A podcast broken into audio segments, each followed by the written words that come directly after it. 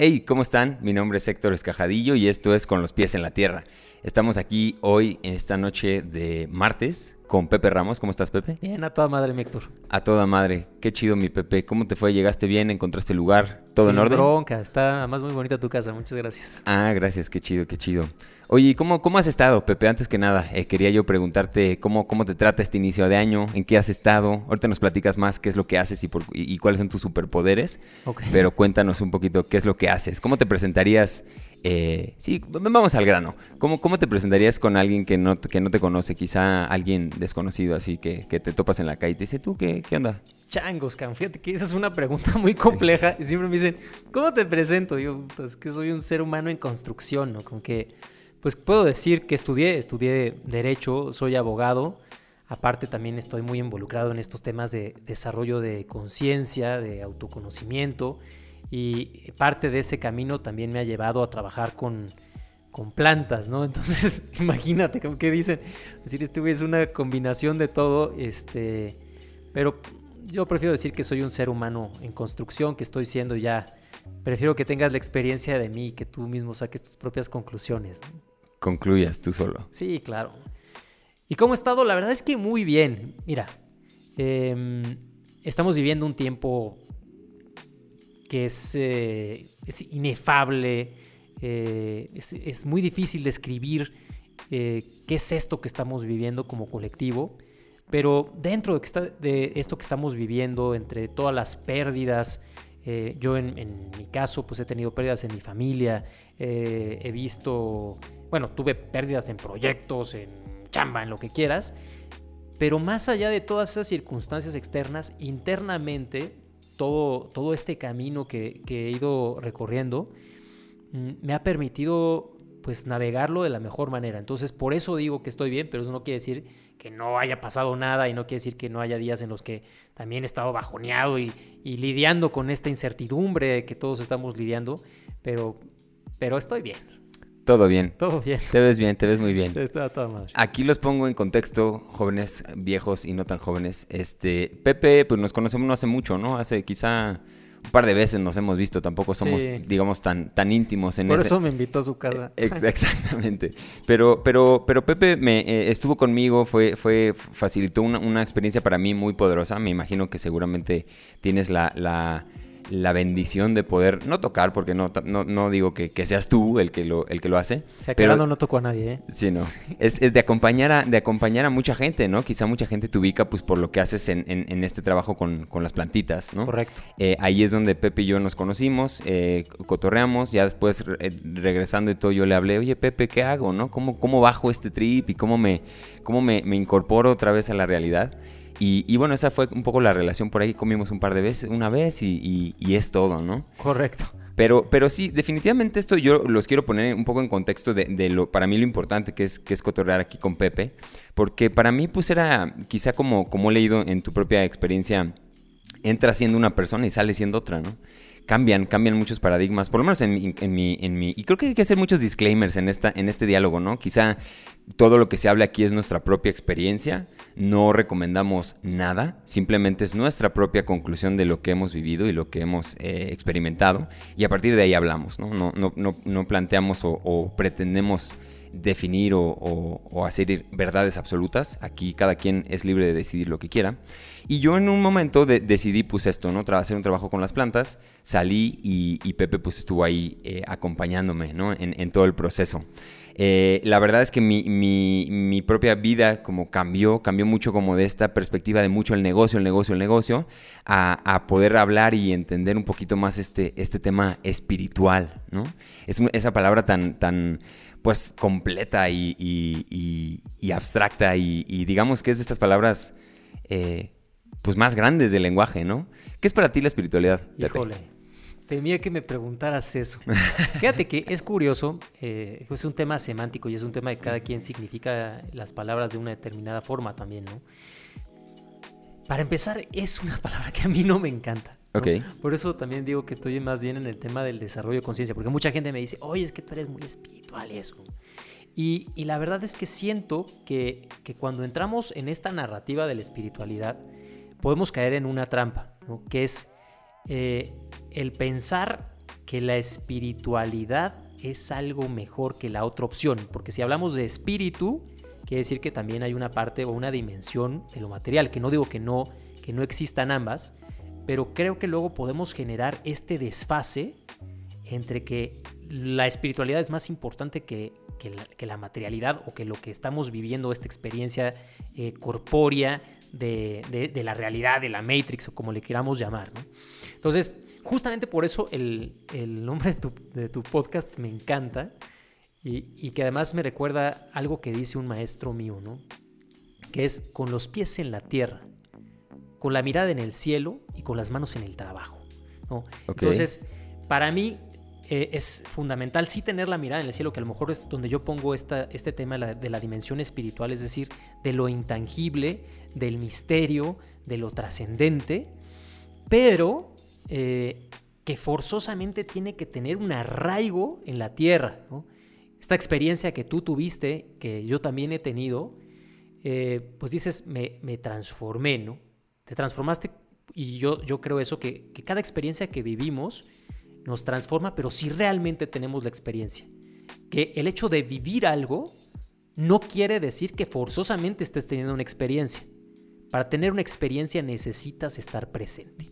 Ok. Entonces, por eso, eh, como bien decías, ¿no? no se recomienda nada, etcétera, etcétera. Pero hay gente que puede vivir estas cosas y no hacer absolutamente nada con ellas.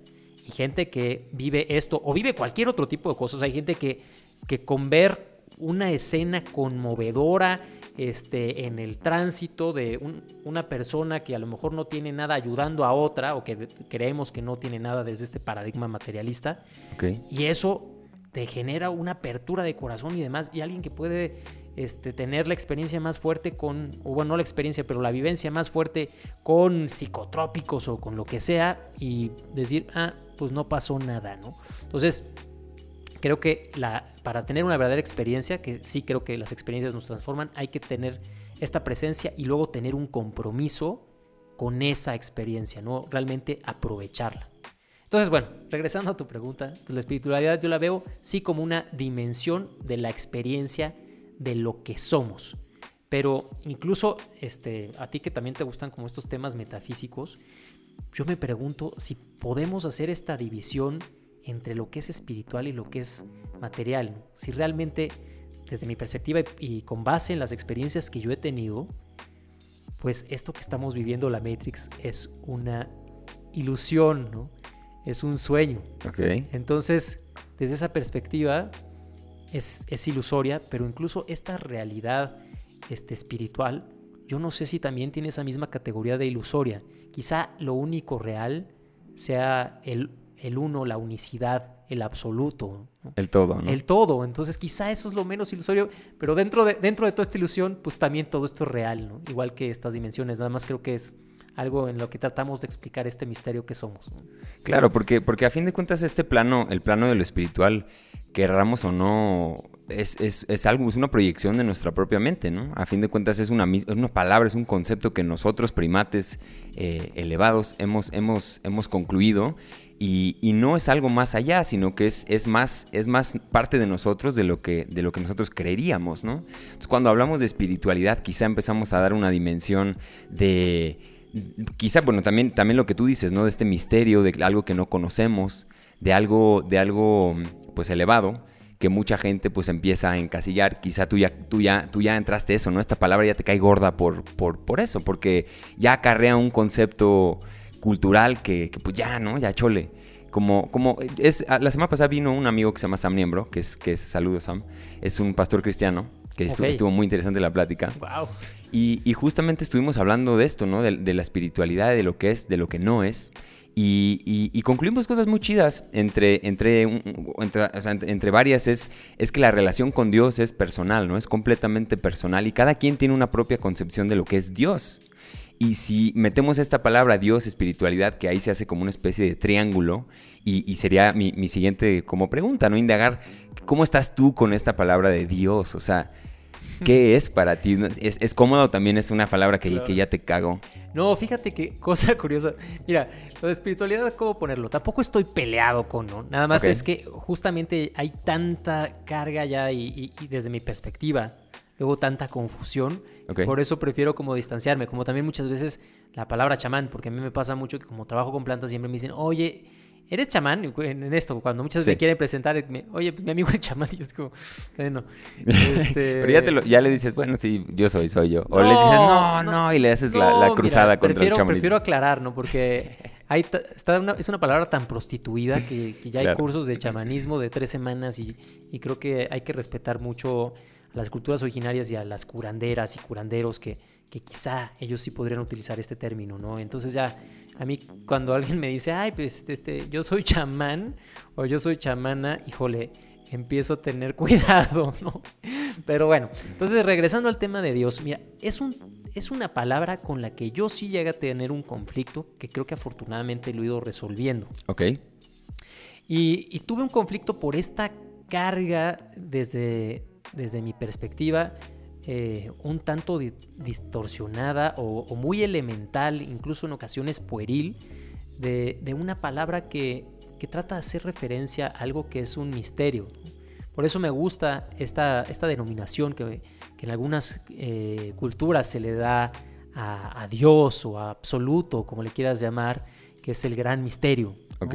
Para mí es, pre- prefiero luego verlo así, pero, pero sí, luego esta, esta visión, siento que la visión que tiene el, el hombre de lo, que, de lo que es Dios, ¿no? O de quién es Dios o, o di- diosa, ¿no? Porque también hay como un tema, hay luego este muy, muy de, de macho por ahí, que creo que podemos ir también generando una deconstrucción de eso Claro. este habla mucho de, de- de tu visión de ti ¿no? y de tu realidad. Al final del día, tu visión de Dios es tu gran contexto. O sea, por eso no es una creencia que hay que, que, hay que dejar de lado. ¿no? Creo que es importante generar una definición clara de, de lo que es para ti Dios, porque en gran parte el cómo acomodas tu vida, el cómo te relacionas con la idea de la muerte, de la impermanencia, ¿no? De tu propia vida, lo haces y, la vives en gran medida eh, con, con este concepto. Entonces, para mí, ¿qué es? Yo te diría más bien la pregunta es, para mí, ¿qué no es Dios? ¿no? Para mí, ¿qué no es el absoluto? La verdad es que para mí no hay nada que esté fuera de, de- de esa palabra o de ese concepto. Para mí todo es una manifestación de eso. O sea, si existe, ¿no? que yo creo que, que sí, porque para mí todo esto es, es una prueba viviente de eso, Ok, eh, tiene que ser absoluto. ok. Y siendo absoluto absoluta, pues eh, tiene que contener todas las posibilidades. Una de, de esas posibilidades eres tú, una de esas posibilidades soy yo, otra de esas posibilidades es este vaso, esta mesa. O sea, podrías decir que es medio panteísta la cosa. Pues sí, pero esta visión, que es con la que quizá yo no resueno tanto, de tener una idea de que es algo que es ajeno, totalmente ajeno a mí, con lo que yo puedo tener incluso una relación como, como en tercera persona y que, que es como un genio interdimensional que está viendo este, si me acosté con mi novia antes de que alguien me diera una bendición y eso. El gran hermano, ¿no? Eh, sí, el gran hermano, pues sí me parece, o, digo, no voy a decir este, no, no, desde un punto de pelea, pero sí me parece un tanto infantil, ¿no? Un, eh, entonces, pues bueno, para mí es, es todo. Y además, dentro de ese todo, creo que sí tiene una esencia. Para mí esa esencia es, es el amor. Ok. Ahora, en esta, esta visión que tú, que tú tienes de Dios, evidentemente se ha ido construyendo a partir de muchos años de, estarle rascando ahí a, ver qué, encuentras, ¿no? Eh, ¿cómo, cómo, cómo resumirías para que, para que aquí el público se eh, entre en contexto la, mutación que ha tenido esta percepción de estas palabras espiritualidad y Dios a través de, tus etapas? Porque también sé que tú tuviste un pasado en una familia católica, eh, estuviste ahí también coqueteando un poco con, la, con, las, con las labores pues, institucionales de la iglesia, este, como muy cerca de eso. Entonces, ¿cómo ha, cómo ha cambiado? Y digo, pues, este, ahí coqueteando, igual fue como una, mala manera de ponerlo, pero, pero estuviste cerca, ¿no? De, la iglesia católica. ¿Cómo ha, cómo ha sido tu, tu cambio de visión y cuáles fueron como los puntos que han marcado ese cambio de paradigma de, este concepto del que hablas? Pues ahora sí que te lo resumo. Este, mira, la verdad es que. eh, ¿Cómo lo trataría de definir? Este viaje ha sido como, como estar en, en una montaña rusa, ¿no? Ok. Para empezar, como, como bien acotabas, eh, pues yo nazco en un contexto donde mi familia, este, pues tenemos toda esta tradición judeocristiana, ¿no? Católica. Y, y además no una familia cualquiera, o sea, una familia que era muy católica o que es muy católica.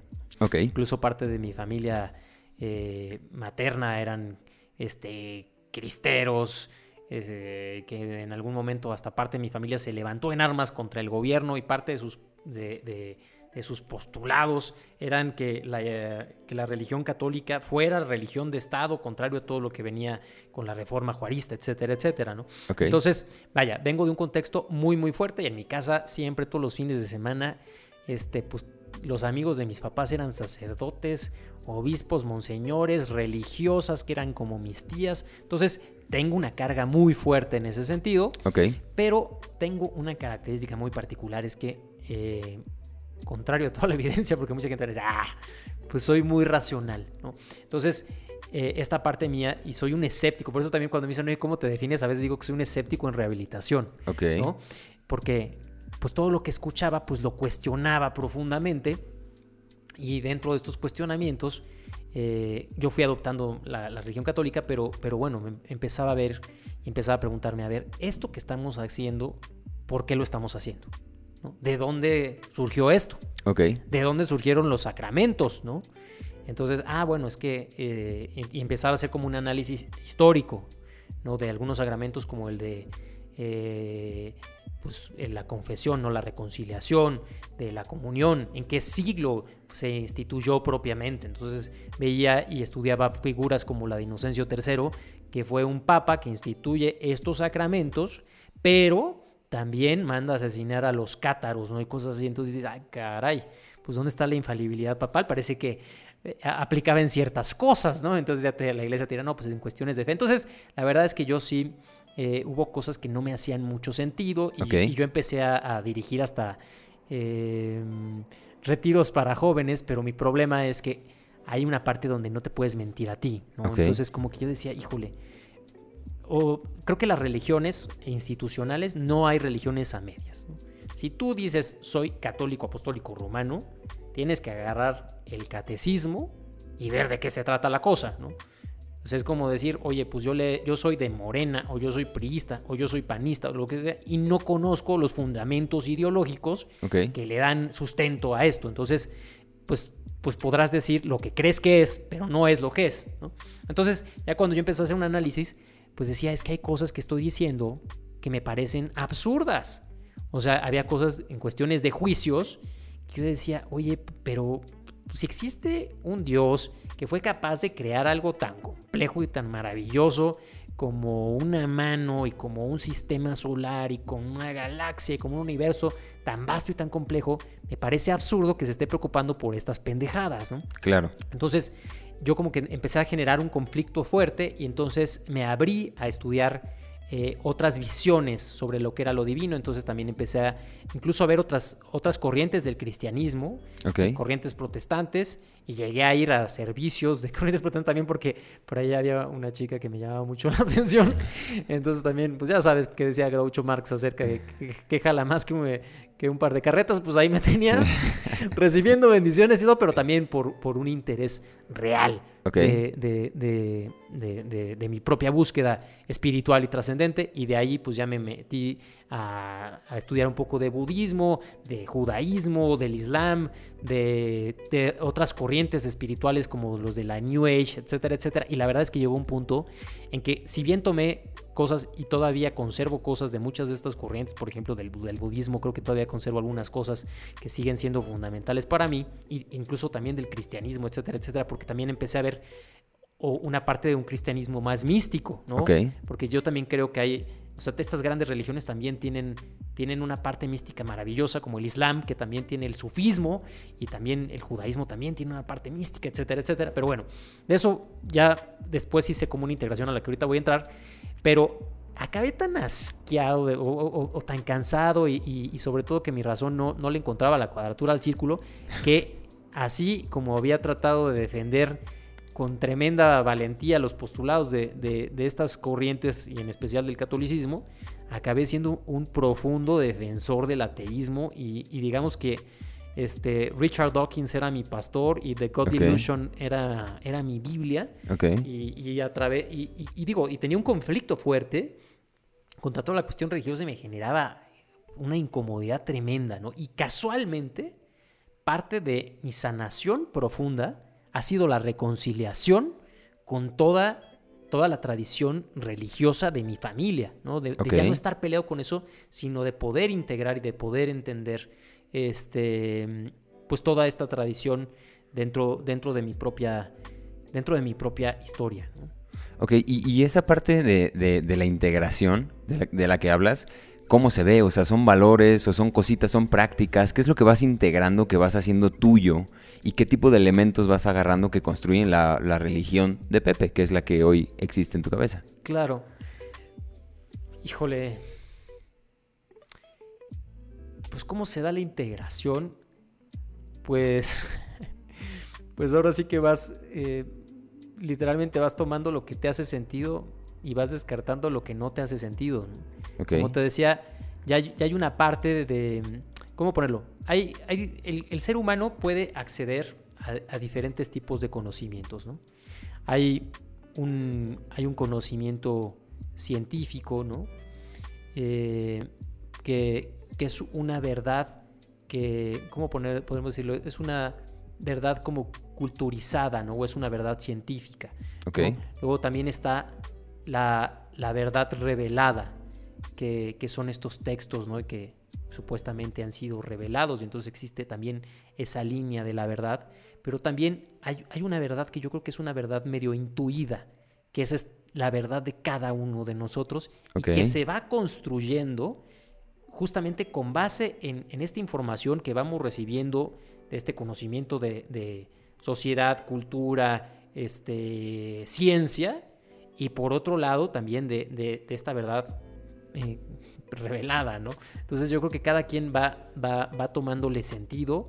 Y, pues, literal, aquí sí, también estas palabras son medio chistosas, pero lo que te va vibrando, ¿no? Lo que te va resonando, lo que te va este, haciendo sentido a ti, como, como yo te decía al principio a mí que, oye, fíjate que va a haber un Dios que te va a castigar y la gente dice, puta, pues qué hijo de la chingada, porque pues ahora sí que si nos van a medir con la misma vara al cuate que nació en el África subsahariana, que no tuvo este, educación este, católica y no lo van a poder bautizar nunca y, este, así, pero pero al cuate que sí tuvo formación, etcétera, etcétera, y a la mera hora se, se arrepintió y, lo bautizaron y le dieron la unción de los enfermos y ya le perdonaron sus pecados, decía, híjole, pues qué Dios tan más hijo de la chingada, si es que existe, ¿no? Sí, sí, hay cosas, definitivamente hay cosas que pues sí, hay cosas que no, y más, y más es esta, es ahora, ahora que hablas de la verdad, ¿no? Es esta entre más va metiendo el hombre la mano en, estas, en estos mensajes que, a fin de cuentas radican todos y concluyen en el amor, en la gratitud, en valores superpoderosos, entre más va ensuciando la institución y, la, y, la, y el hombre la, estas palabras o estos mensajes, pues acabamos con este tipo de prácticas, ¿no? Que no hacen completamente ningún sentido y en donde, no sé, por más de 500 mil años, pues te mochaban la cabeza si no, si no conciliabas con estas, con estas ideas, ¿no? Entonces quizá ahorita es un muy buen momento para estar vivos porque tenemos esa libertad de pensar lo que se nos hinche el derecho o el izquierdo, ¿no? Entonces, eh, a fin de cuentas, esto, esto, hablando de la verdad, porque, porque tú hablas de, la verdad y, todo esto que estás hablando, pues es tu propia verdad, ¿no? De cómo interpretas las, las diferentes, eh, o cómo agarras, cómo tomas cosas de diferentes eh, religiones o prácticas. Esta, esta, cuestión de la verdad, ya hablando en, concreto de, tu experiencia con la, con la ayahuasca, ¿no? Con la plantita. ¿Cómo cambia tu, visión de la verdad o cómo, cómo, dirías que fue esa migración en cuanto, a, en cuanto a cómo interpretabas la verdad antes y después de tu primera, de tu primera experiencia con, con ayahuasca? Yo sé que es una pregunta amplia, pero ¿cuál, sería, ¿cuál dirías que fue este paradigma o, el, o el, el fundamento más importante que rondó tu cabeza después de ese primer trip en ayahuasca? Pues mira, este, yo creo que todos y todas vamos construyendo con base en nuestra experiencia una, una visión del mundo, ¿no? una visión de la realidad que vamos eh, sustentando en pensamientos, creencias, en valores. ¿no? Entonces pensamientos que, vamos generando, creencias que vamos eh, mamando, absorbiendo y, valores que también pues, se, van, se van construyendo con base en estos pensamientos y con base en estas creencias. Eh, y bueno, yo tenía un sistema de creencias que cuando, cuando tengo esta experiencia, eh, pues medio se me rompe. Ok. O sea, porque me doy cuenta que era un profundo ignorante. Ok. Y es curioso porque la primera vez que tomé medicina, cuando salí, salí de, esa ceremonia, este, me dio el síndrome de iluminación anticipada, como le llamo. Ok. Entonces yo salí y dije, no mames, cabrón. Ahora sí, ya me la sé todo, toda de todas, ¿no? Entonces, este, incluso hasta veía con cierta condescendencia a las demás personas, ¿no? Decían, no, si supieran estos casos todo lo que yo sé, ¿no? Sí, es un síndrome a fin de cuentas con todo, con todo psicodélico de que tú crees que como ya lo tomaste ya estás un poco por encima, ¿no? Pasa con todas. Afortunadamente seguí tomándola. Ok. Y entonces me di cuenta el tamaño de mi ignorancia. Ok. Entonces, ahora mi verdad, eh, pues es un tanto, pues esta de la, de la docta ignorancia, ¿no? Que yo solo sé que no sé nada. Entonces esa es mi verdad, de alguna manera. Reconocer que, que la verdad per se, ¿no? Si, si, es que podemos en alguna ocasión llegar a ella, por lo menos en este momento me es un tanto inalcanzable. ¿no? Creo que quizá pueda tener algunos esbozos de, de, lo que es la verdad, pero, pero lo que me ha permitido el ir encontrando mi gran verdad es encontrar mi gran ignorancia, ¿no? Acerca, acerca de lo que es la verdad. Entonces, esa, ese soy por hoy mi, verdad. Soy, soy un buscador de verdad. Ok. Eso sí, no, creo que soy un buscador de verdad, pero, pero bueno, he descubierto que, que sé muy poco de muy pocas cosas.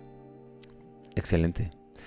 Oye, y, en el tema de la, de la medicina, volviendo a lo, que, a lo que pasa, o sea, porque esto te pasó a ti y, a mí quizá comparto y quizá mucha gente que, que, que entra en estos realmos puede concluir pues algo similar, ¿no? De, de, de cómo eh, te sientes por encima de la demás gente porque ya fuiste o tuviste acceso a una verdad y eso es, eso es real, o sea, se, ven cosas que afuera no se ven en esta, en esta realidad y es fácil extraer que pues yo ya me siento alguien eh, iluminado, ¿no? De, de, cierta forma.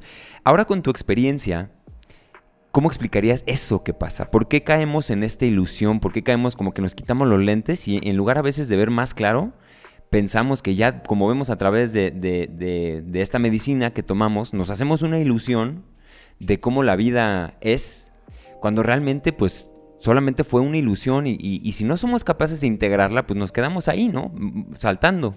Entonces, en, tu, en, tu, experiencia, ¿qué es lo que pasa con este, con este tipo de viaje? O sea, ¿qué es lo que se ve ahí adentro en tu experiencia? Tú, tú en estas primeras veces que entraste, ¿qué pasa ahí? O sea, es una reflexión de la mente, es un espacio, eh, otra dimensión. ¿Cómo lo definirías tú? Mira, yo creo que esa es la pregunta de los 27 millones, ya ni siquiera del millón. Te diría que la experiencia que tenemos cuando nos abrimos a eso es, si la pudiera poner en una palabra, es indefinible. Ok. O sea, es una entrada al misterio. Y los misterios no sé si están ahí para ser resueltos. Yo creo que más bien son para ser descubiertos. Ok. ¿no? Para poder tener un contacto con eso. Y, a mí es una experiencia que me ha hecho, paradójicamente, ahora, me ha hecho más humilde. Ok. Este, insisto, de reconocer mi propia ignorancia. ¿Cómo puedo definir esta experiencia? Insisto, es indefinible, pero además, eh, dentro de este misterio que es, eh, voy a hablar en específico de la ayahuasca porque es la que si puedo decir que la conozco un poquito más. Ok. Este, dentro de la gran ignorancia que, cada vez entiendo que tengo sobre ella. Eh, te puede mostrar tu mundo interno, ¿no? tu realidad interna. Porque ahorita tú dices, te muestra una ilusión, híjole, no sé. Por eso a veces le dicen plantas alucinógenas y yo no estoy muy seguro de utilizar eso. Prefiero utilizar el término de plantas visionarias, ¿no? Porque me permiten ver. ¿Qué me permiten ver? Ahí está la cuestión. Siento que te pueden permitir ver tu realidad microcósmica, entendiéndote a ti como un microcosmos, pero también te pueden permitir ver desde otra perspectiva una realidad macrocósmica. O sea, yo creo que también podemos abrir eh, puertas dimensionales que, normalmente están cerradas, ¿no? Como utilizando un poquito este título del libro de, de Huxley, de abriendo las puertas de la percepción. Ok. Nosotros introyectamos el mundo a través básicamente de cinco sentidos.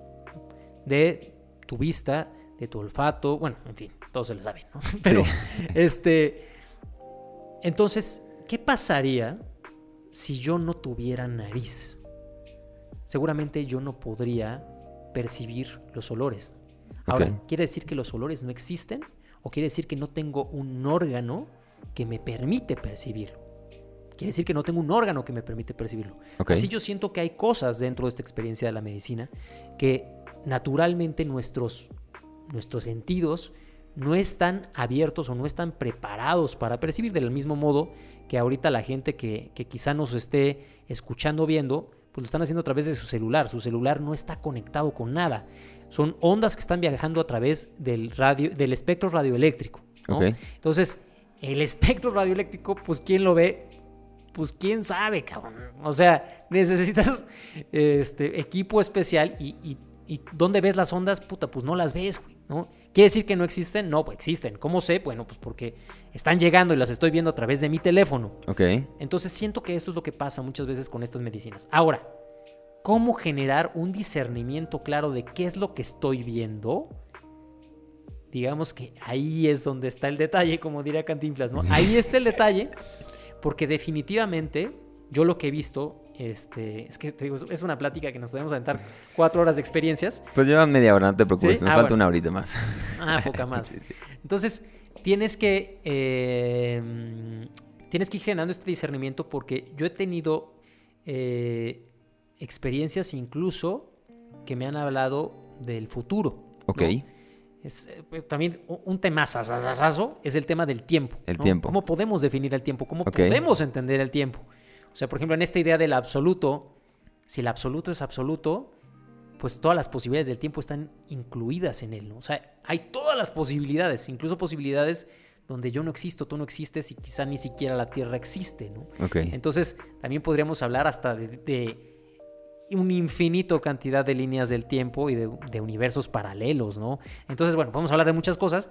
Yo creo que en, ocasiones con la medicina podemos acceder a otras líneas de tiempo, a otras posibilidades, pero también creo que a veces sucede, y es que aquí sería muy anecdótico no me gusta generar tampoco expectativas, pero muchas veces hasta creo que podrías llegar a tener un adelanto de lo que puede llegar a suceder. Por eso prefiero ver, por ejemplo, el tema del tiempo, como, eh, del tiempo futuro, porque hay mucha gente que ve, me dice, es que yo vi que no sé qué, ta, ta, ta, y ahí es donde luego cuesta un poquito cómo contestar, ¿no? Claro. Yo prefiero que siempre lo vean como posibilidades de, ¿no?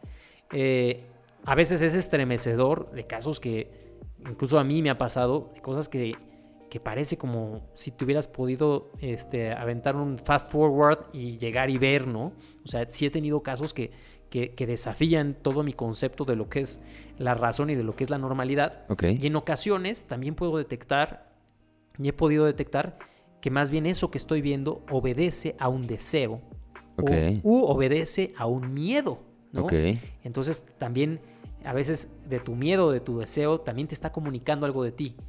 ¿Cómo vas a saberlo? Puta, perdón, pues viviéndolo, ¿no? Viviéndolo y, y tratando de ir pues aterrizando y, y tratando de ir pues integrando la experiencia y sobre todo ver esa información que estoy recibiendo, para qué me sirve y cómo la puedo aterrizar, cómo la puedo concretizar en este momento. Para ponerte un ejemplo muy claro. Me pasó con una, con una persona que, esto ya fue hace algunos años, y le tocó ver que eh, un tío suyo eh, fallecía, ¿no? De hecho, entonces terminando la sesión, dijo, oye, ¿puedo hablar contigo? Entonces nos fuimos a comer un par de días después y me contó, oye, fíjate que yo vi que mi tío, ta, ta, ta, que, que, que va a morir, etcétera, etcétera. Y pues lo que le dije es, pues mira, yo no sé si lo que viste va a suceder o no. Lo que sí te puedo decir es que tu tío se va a morir o que tú te vas a morir. ¿Cómo Eso está es? garantizado. Eso está garantizado. sí, o sea, Para todos. Exacto. Para ti también, amigo. Exactamente. Todos nos vamos a ver. Entonces, este, haciendo también un, tanto paréntesis ahorita, luego pasa, ¿no? Que queremos ir ahí con clarividentes, etcétera, etcétera. Y para mí el verdadero clarividente es el que puede ver su presente, ¿no? Entonces, en ese sentido, con esa, con esa meridiana claridad, ah, este, pues le dije, vamos a ver, ¿cómo está tu relación con tu tío? No, pues que tuvimos un problema, que la chingada y no sé qué. Ah, bueno, pues mira, con base en mi experiencia y con la de muchos científicos que confirman y aseguran que tú te vas a morir o que tu tío se va a morir, mi recomendación es ponte en paz, ¿no? No, pues tienes razón, cabrón. Entonces, claro. Pues ya, este, me marca después dos semanas, pues me dice, oye, güey, fíjate que mi tío así colgó los tenis, cabrón. No mames. Como vi. Le dije, bueno, ¿te pusiste en paz? No, pues sí. ¿Cómo estás? Pues con mi dolor y la chingada, pero estoy en paz. Ah, poca madre, ¿no? Y otro caso, me pasa una señora que me, este, termina la sesión y me dice, oh, te acabo de ver que mi hijo se murió, este, que se va a morir y la chingada. ¿Cómo está su relación? Pues no está bien. Vaya, póngase en paz. Dije, la verdad, le dije lo mismo, ¿no? Pues, puede ser, puede ser que no. A lo mejor es que está viendo usted que, que, o sea, está empezando a valorar, ¿no? Porque también esta es una medicina que a mí me ha hecho valorar lo que sí tengo, ¿no? Valorar lo que, lo que luego no estoy viendo. Y también la muerte, que, juega mucho dentro de esta experiencia, pone todo en contexto. Entonces, cuando yo hago consciente que tú te vas a morir, mi relación contigo también cambia, ¿no? Cuando hago conciencia de que yo me voy a morir, mi relación con todo cambia. Claro. Entonces, pues la señora, entiendo que se fue y se puso en paz, y, estoy hablando que ya también esto fue hace unos años, y el culero de su hijo sigue vivo. No, cierto, no, este, este buen, buen cabrón sigue vivo. Entonces, este, ¿qué es y qué no es? No tenemos ni maldita idea. Es un gran misterio, ¿no? ok, pues pero ya hablaste como media hora quizá de lo que, de lo que es. Porque no sabemos, ¿no? O sea, al fin, al fin o sea, no sabemos, no hay respuesta. Correcto. Pero más o menos por ahí va. Por esta explicación. ya me voy a callar. no, digo, o sea, esa era, esa era toda la intención de la pregunta. Hacerte, hacerte tripear en cuanto a, pues, ¿qué es esto, no? ¿Hasta dónde te llevó? Te llevó hasta la muerte.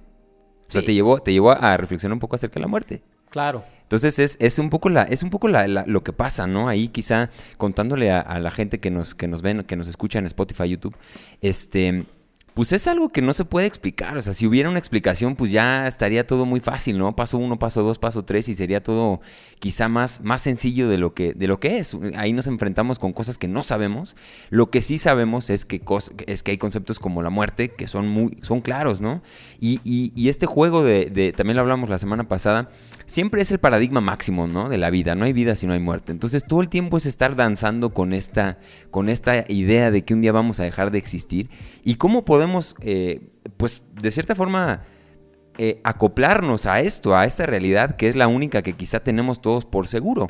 Y, la ayahuasca, de cierta manera, es algo que, este, la, la, ayahuasca, de cierta manera, nos revela mucha información que nos puede ayudar a armar un rompecabezas para poder estar en paz que ese es como el, el, yo, yo personalmente lo, lo, me lo dio, ¿no? Me entregó ese sentimiento de paz después, eh, no que yo ya esté curado ni mucho menos, o sea, no, no es el caso ni es lo que hace, pero sí yo me acuerdo la primera sesión con mi terapeuta fue como de, pues, ¿qué te pasó? O sea, dime, pásame la receta porque te, porque te escucho hablar de cosas que ya no, o sea, estábamos en un, teniendo una conversación y ya no la estamos teniendo.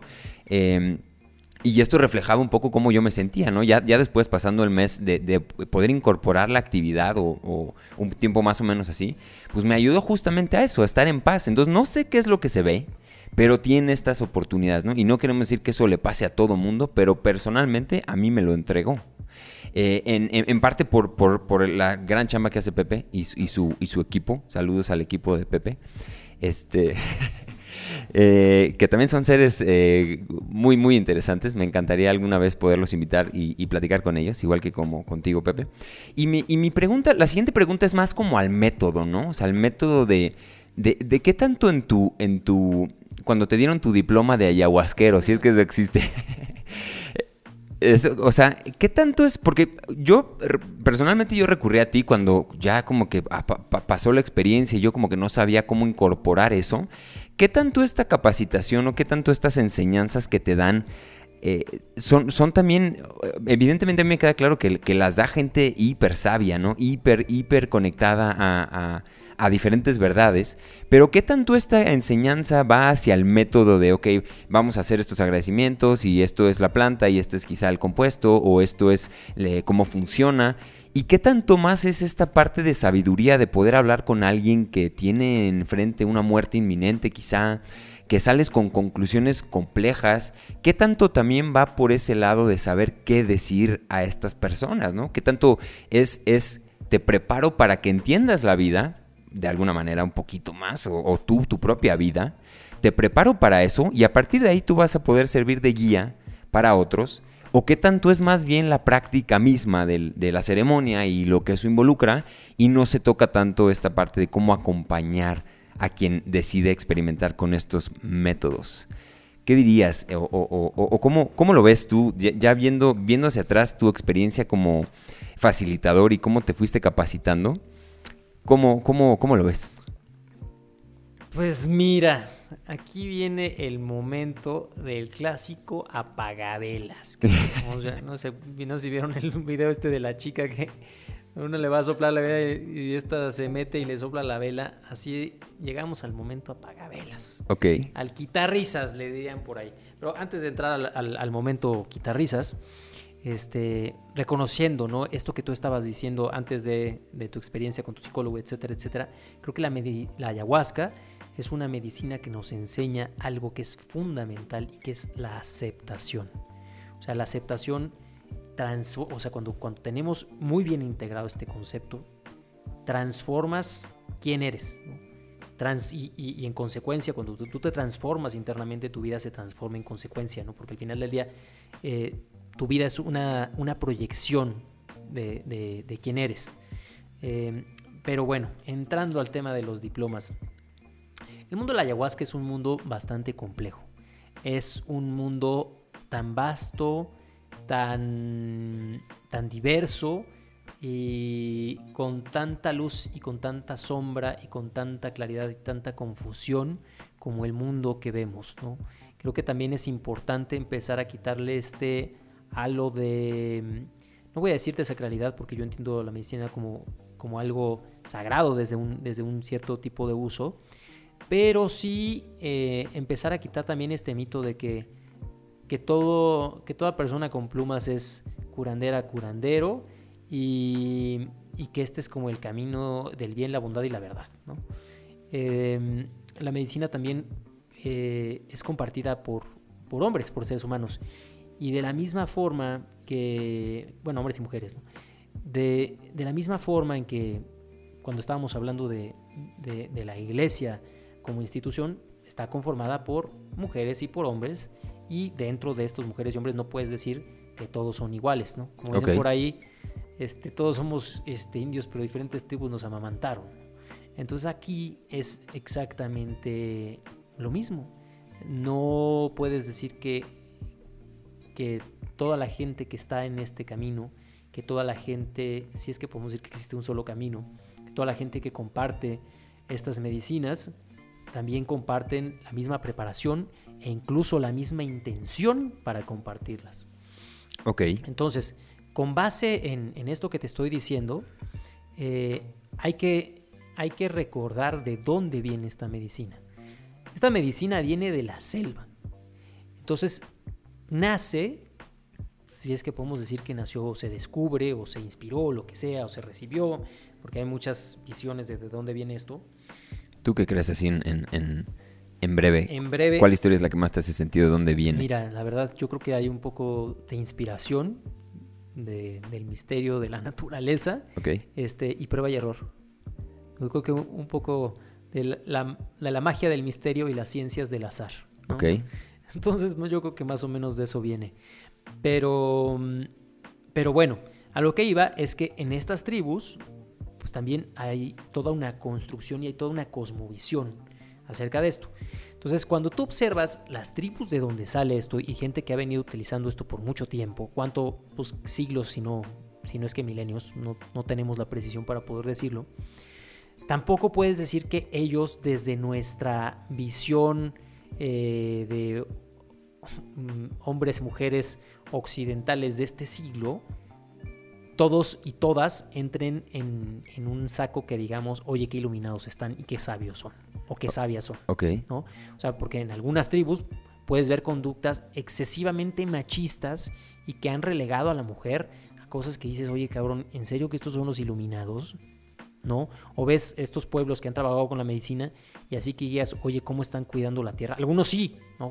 Pero tampoco podemos decir que es que todos, ¿no? Sería una, una absoluta mentira y sobre todo un absoluto autoengaño. Entonces yo creo que también hay que ir quitando estas, estas visiones un poco eh, infantiles y aspiracionales de lo que creemos que es eh, esta gente. Entonces, con base en eso te digo, hay gente que yo creo que cuando comparte el conocimiento para facilitar esta medicina, eh, prácticamente no te va a decir nada, ¿no? Te va a decir, ah, mira, tómale, toma, toma, toma, toma, toma, y la que te va a enseñar es la planta, y vas a aprender eso. Entonces, ¿cómo lo vas a integrar tú? También tendrá mucho que ver con quién eres tú, porque la medicina es un amplificador, un amplificador de que eso, eso va a ser pues, para ver quién eres tú, ¿no? Porque la medicina en su contexto original es utilizado tanto para gente que hace trabajos, entre comillas, de, sanación, o sea, tienes al curandero o curandera, pero también tienes al brujo y la bruja, y los, y, los dos grupos pueden utilizar medicina, ayahuasca,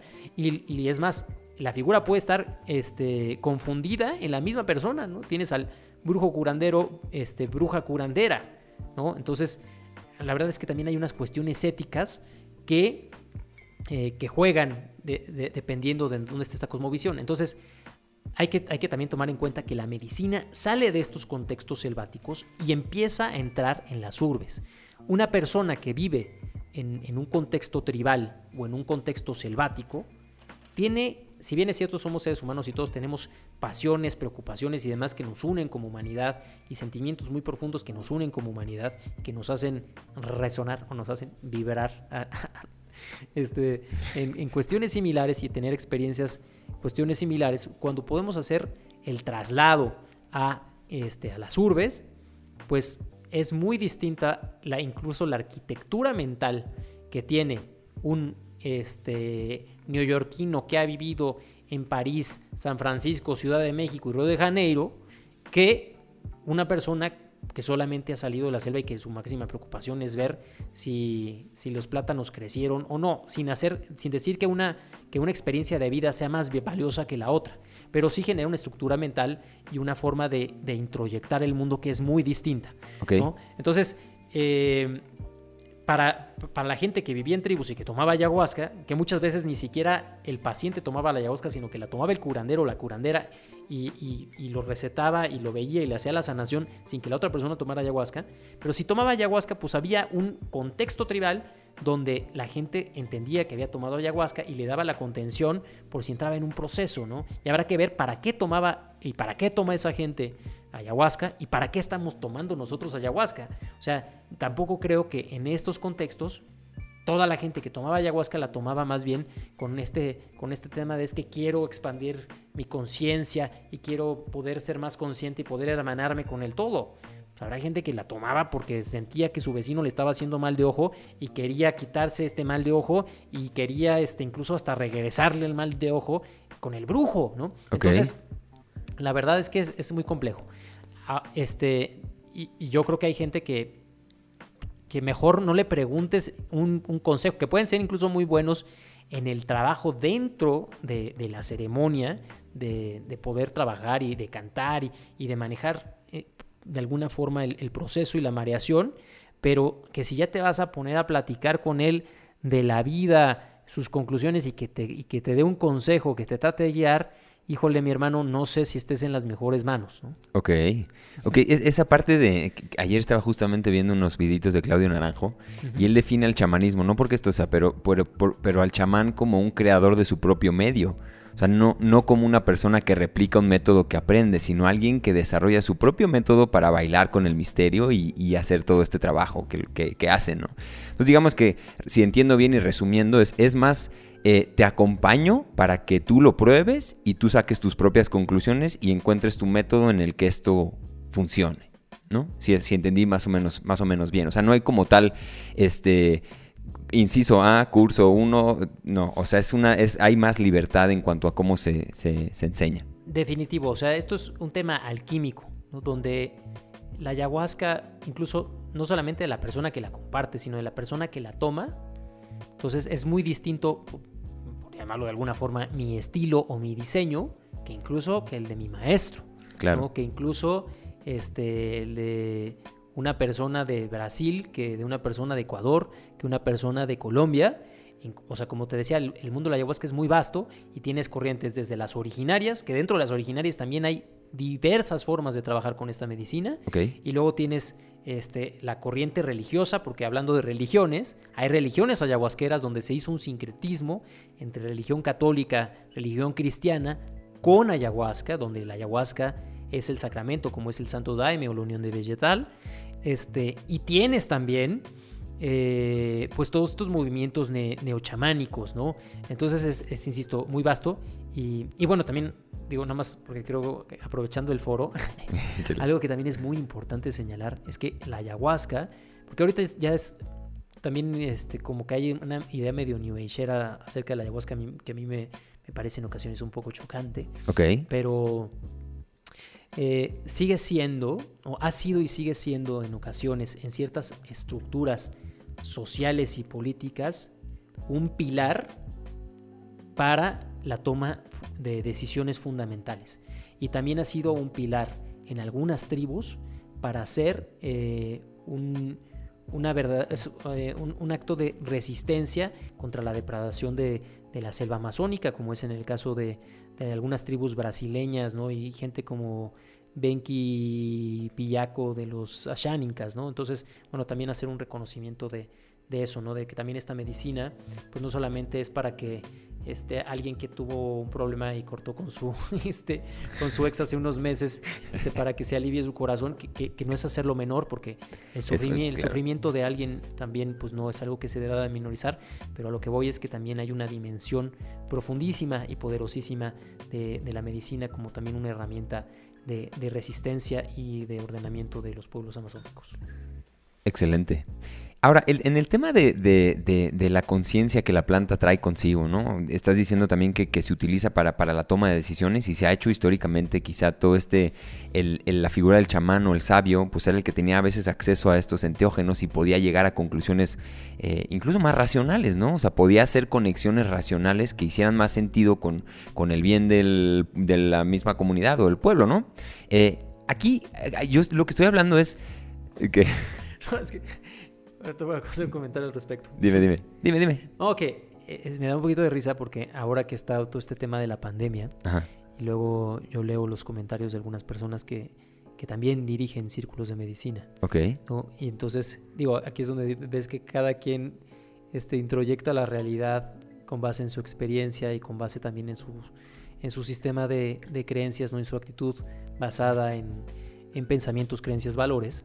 Este, pero yo pues luego leo cada cosa de gente que, que toma medicina y que comparte medicina acerca de esto que estamos viviendo del COVID y unos pensamientos conspiracionistas que llegan a rayar en lo absurdo y que además van dando bandazos un día y un día al otro. Entonces también no sé, no sé también si podemos decir que siempre hay una sabiduría implícita, ¿no? no siempre, porque pero... llega a haber pensamientos hasta contradictorios. O sea, si escuchas mi posición como facilitador de medicina y la contrastas en este tema y en muchos otros de, este, con una persona, a lo mejor de, de, la selva que ha tenido acceso a cierto tipo de conocimientos, este, y que a lo mejor le llegó un video de, bueno, no voy a poner nombres, pero este, seguramente puede ser que tengamos este, diferencias sustanciales o narrativas muy distintas de lo que estamos viviendo. No, eso, eso es, absoluto, ¿no? O sea, no, generalizar no, no es el ejercicio que nos lleve a la, mejor conclusión. Simplemente lo que, lo que digo es, estoy documentando ciertamente cómo, cómo se ha hecho, ¿no? No, no que diga que esté bien o mal, simplemente es algo que ha sucedido. Y es, y es este ejercicio en el que nos ponemos eh, o sea, porque a fin de cuentas la planta nos está transmitiendo algo, ¿no? Tiene, tiene un mensaje para nosotros y, nos, dice algo.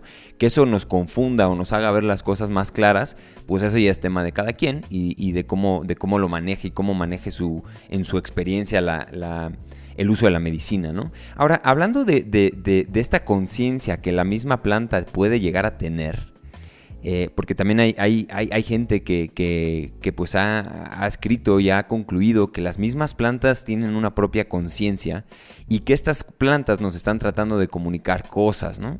Una especie de, de, de quizá conclusión un poco más eh, pues eh, suponiendo, ¿no? No hay nada, no hay nada cierto.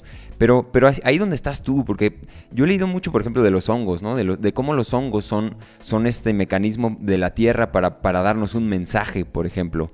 Que, que, la tierra misma nos está diciendo, a ver, humano, este, a ver, las cosas son así, ¿no? Entonces, los hongos, a fin de cuentas, están utilizando un, canal neuroquímico para comunicarse con nosotros y son ellos realmente los que están, los que están decidiendo y están tomando estas, estas decisiones de quizá generar conciencia, que si puedo yo concluir en, mi, propio camino, creo que ese es un, ejercicio que, sucede, ¿no? Se amplifica, como dices, el psicodélico amplifica y, si usado, usado correctamente, para mí amplifica este, este ejercicio de la conciencia, ¿no?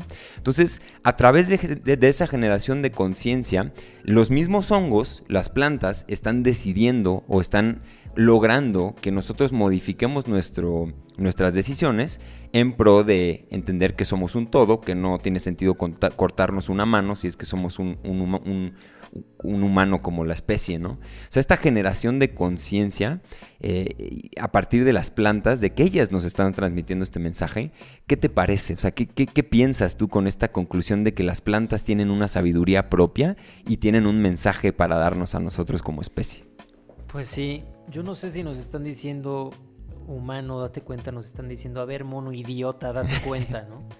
Este, mira, eh, en la visión curanderil, o llamémosle chamánica, o como le quieran, como le quieran decir, sí existe incluso una visión medio animista de, de la realidad, donde se entiende que el agua tiene un espíritu, que el fuego tiene un espíritu, que la tierra tiene un espíritu, que el aire tiene un espíritu y que las plantas también tienen como un espíritu madre y demás. Y de hecho, eh, la, la, ceremonia seguía con cantos y parte de esos cantos están dirigidos a esa conciencia, ¿no? Entonces, curioso porque se canta y, ese canto es realmente un rezo, no es un llamado, ¿no? En ocasiones es, eh, Madre Ayahuasca, escúchanos, ¿no? Atiende lo que estoy pidiendo. Entonces, eh, lo estamos tratando de una forma muy personal. Ahora bien, em, la experiencia que yo he tenido es que sí podemos acceder y sí podemos tener contacto con esas conciencias, ¿no?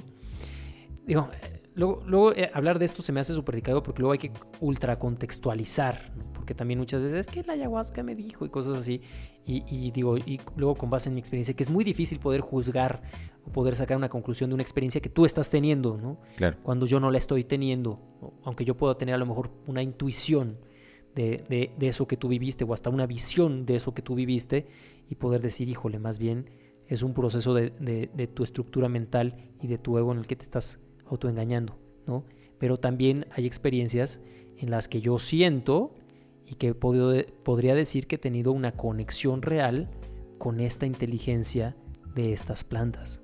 Entonces, pero es muy complejo también poder explicarlo y es muy complejo como poder definir y diferenciar cuándo se da una y cuándo se da la otra, pero sí por lo menos creo que dejando de lado el hecho de que puedas tener un contacto o una comunicación que pueda llegar a una interpretación de tu propia psique en este traslado de este lenguaje de las plantas y de estas conciencias a tu propio lenguaje eh, a través de, pues, de un tema arquetípico de arborescencias este, semiológicas que van convirtiéndose en arborescencias semánticas, etcétera, etcétera.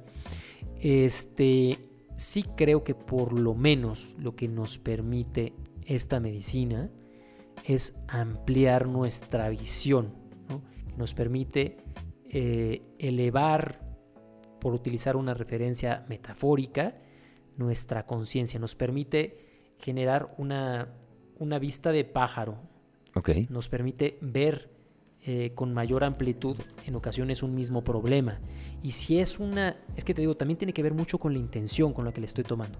Yo creo que si tú le estás tomando, desde mi perspectiva, con una intención orientada a la claridad orientada a un trabajo amoroso, de profunda sanación y de profunda expansión de conciencia, desde la inteligencia, que este es un amplificador, sí te puede permitir eh, desarrollar o amplificar por lo menos tu conciencia por un rato y que esa experiencia te permita observar un poquito más de, la realidad o ampliar tu, idea de lo que es la realidad. Y, esa amplificación, por eso también a estas, a estas plantas se les conoce como plantas de poder. ¿Por qué se les conoce como plantas de poder? ¿O qué es eso de poder? Poder, yo creo que está, o se les conoce como plantas de poder, porque una ampliación de, tu propia conciencia te permite salir de una visión limitada de una temática o de una problemática determinada. Ok. O sea, aquí me refiero, normalmente cuando, cuando tu conciencia está contraída, muchas veces tus opciones se reducen a, dos, ¿no? Es así como, oye, este, o, o tengo este trabajo o me muero de hambre, ¿no? Entonces tenemos, terminamos teniendo nada más este, una, una vida, este, pues medio, ¿cómo podríamos decirlo? Pues que tiene nada más dos líneas, ¿no? Que tienes dos posibilidades o tienes tres. Y cuando amplías tu conciencia, realmente lo que estás haciendo es una ampliación de tus posibilidades. Es decir, ah, bueno, pues mira, me pueden correr, ¿no? Y este es mi trabajo, pero también puedo renunciar y a lo mejor creativamente me puedo dar cuenta que lo que aprendí en este negocio me puede servir para conectar con todo esto que tengo y ya no solamente tengo estas tres opciones, sino que tengo 15 porque puedo ver esto, esto, esto, esto, esto, esto, esto, esto y esto. Entonces, en ese sentido... Y no es, y déjame que te detenga, no es suponer, porque simplemente estás viendo las cosas que pueden pasar en el presente, ¿no? Claro, ¿no? Es observar, que, darte cuenta que existen más posibilidades. Y estoy hablando en este tema en, en una cuestión medio vocacional, ¿no? Claro. Pero, pero también incluso hasta en tus relaciones. Porque en ocasiones yo tengo una emoción cristalizada respecto a eh, mi padre o respecto a mi madre. Y la única forma en la que yo estoy con mi conciencia contraída, observando y significando el hecho o mi relación con mi padre o con mi madre, es desde un coraje, desde una herida de decir, me jodiste la vida, cabrón, ¿no? O me fregaste por esto y por esto y por esto y por esto. Okay. Y la ampliación de conciencia lo que me puede permitir es verlo desde una mirada compasiva, decir, oye, trata de ver de dónde surgió esta persona, porque si, si está haciendo eso, no es justificar la conducta, pero muchas veces sí es poder comprender, comprender por qué actúa de esa manera. Entonces, por ejemplo, una persona que es un abusador, es muy probable que también haya vivido un abuso y que haya incluso aprendido que la expresión del amor se da de una determinada forma. Y si bien puede ser que no haga que la conducta sea lícita, por lo menos a mí me puede permitir entender y comprender y ver compasivamente y decir, ¿sabes qué? O sea, entiendo que hayas reaccionado así porque no tenías otra opción, porque así aprendiste, estabas condicionado. Por eso también te puedo perdonar y me puedo liberar de eso que viví contigo, ¿no? Porque no eras tú, ¿no? Estabas fuera de ti. Entonces, y, eso puede ser poderosísimo desde el punto de vista terapéutico. Claro. Simplemente con una ampliación de conciencia, de darme cuenta que hay más formas de ver un mismo hecho. Exacto. Justo eso, eso era mi siguiente pregunta, ¿no? Este concepto que tienen los budistas, quizá como de este emptiness, ¿no? Del, de la ausencia de esencia que tienen las cosas como cosas, eventos o, o cuestiones neutrales y a las que nosotros somos las que les podemos asignar ese valor, ¿no? Positivo, negativo, esto es bueno, esto es malo. Pero esta, esta amplitud de conciencia, a fin de cuentas, nos pone en esa postura, ¿no? De poder leer las cosas en su absolutez y no asignando de por medio una, una, una, carga, que es lo que normalmente hacemos, ¿no? O sea, a mí me dicen una grosería y yo te digo grosero y entonces nos empezamos a señalar todos, ¿no? Cuando yo no, quizá no puedo entender que tú me digas grosero porque a lo mejor tuviste un mal día. Y eso no quiere decir que tengas algo contra mí, simplemente es, es, un, es una carga emocional que le ponemos a las cosas. Y, a eso iba mi siguiente pregunta, ¿no? Este concepto de, la no esencia, ¿no? De que las cosas suceden y que nada tiene como tal una esencia, sino que nosotros somos los que se las asignamos. Para mí fue una realización completamente que, me llegó en, el, en, la medicina, ¿no? Eh, y, y ya después yo me puse a leer un poquito como de budismo en concreto, yo sé que tú también has, practicado por ahí algún tiempo, no sé si practicado, pero eh, has, estado ahí en, temas budistas. Em, ¿Dónde está la relación de, estas dos, de, estos dos, de estos dos lenguajes? Porque a mí, a mí personalmente cuando empecé a leer de esta no dualidad, quizá de la, del budismo, de estos conceptos, me empezó a hacer muchísimo sentido con todo el tema de la medicina. ¿Tú encuentras esta relación o, quizás soy yo y no, o sea, no, sé cómo estás tú con, estos dos mundos que se juntan, el de la filosofía budista que carga en tres, digo, este es el, punto cero nada de lo que implica el budismo, ¿no? Pero ¿dónde, ¿hay una relación? ¿Cómo se ve esta relación entre esos dos mundos? Claro, mira, eh, bueno, también hablar de budismo es otro tema, ¿no? Porque también hay muchísimas, incluso visiones de lo que es el budismo. Hay desde el budismo muy religioso, a un budismo que está más bien en como una parte medio filosófica. Y pues no es lo mismo el, budismo Bon que, bueno, en fin, o sea, hay, como muchos tipos de budismos. Pero sí creo que hay este, conceptos que, que entendemos como budistas, como la impermanencia y, bueno, como todo lo que has estado mencionando, que a mí claramente hacen un pleno sentido con esto. Incluso hay visiones de, de sufismo, de cuarto camino, que, empatan muy bien con la medicina. O sea, creo que al final del día, eh, estas son tecnologías, por llamarle de alguna forma, del espíritu y del desarrollo de conciencia y no solamente hay un camino. ¿no? Yo creo que hay muchos caminos que te pueden hacer llegar a un mismo sitio. Como por ahí entiendo que ha habido gente que, que, o sea, eh, creo que por ahí está unos, un, lama o unos lamas que llegaron a tomar medicina este, y, que ellos dijeron, que compartieron y dijeron que la experiencia que habían tenido, ellos consideraban que era eh, lo que en esta vida o que conscientemente podíamos, eh, o sea, era el, espacio al que más lejos podíamos aspirar llegar de lo que es el bardo, ¿no? Entonces, yo sí creo que, que de alguna manera sí existe una, un empate, ¿no? Y, no solamente con el budismo, sino incluso con cuestiones de, filosofía humanista, que bueno, casualmente muchas de, gran parte de la filosofía humanista tiene una, una influencia muy importante también en, este, en, el Oriente y en estas, en estas escuelas, o sea, gente como, como Maslow el mismo este, incluso algunas partes de la Gestalt, ¿no? que este Claudio Naranjo terminó generando esta, esta integración muy interesante también con los psicoactivos, yo creo que terminan en lo mismo. Y, en cuanto a la, a la, no esencia o la esencia de, esencia de, las cosas, a mí me hacen un pleno sentido y, y, también es lo que he ido descubriendo justo con la medicina, ¿no? Esta calificación o estos procesos que yo voy construyendo de cómo introyecto, ¿no? Estos lentes a través de los cuales yo introyecto la realidad de mis procesos de significación de la realidad que estoy viviendo. E incluso hasta esta plática que tú y yo estamos teniendo, que para mí podría decir tiene un hilo muy claro conductor, hasta el momento, o eso espero, este, pues si lo escuchan 10 personas, van a ser 10 pláticas diferentes. Si lo escuchan mil personas, van a ser mil pláticas diferentes. Claro. ¿No? Entonces sí, definitivamente cada quien vive una experiencia totalmente distinta, como por ejemplo, a veces pasa que dos hermanos gemelos, que, incluso podrías decir que tienen proclividades genéticas similares, porque es imposible decir que sean idénticas, eh, viven la relación con su papá de una manera muy diferente. Y hay gente que el papá un día llegó y le cerró la puerta y le dijo, ¿estás castigado? Y de dos hermanos, uno lo vivió como, ah, pues un pinche día que mi papá tuvo un mal día. Y, otro día, y el otro lo vivió como la peor afrenta que llegó a surgir en su vida y fue un momento en que se desbarató la relación con su padre y no lo puede perdonar hasta sus 65 años, ¿no? Que está tomando ayahuasca vomitando en su botecito. Entonces, este, o, en una terapia o lo que sea. Claro, claro. cómo estás tú significando la realidad y, e incluso hasta tú mismo, cómo te significas a ti.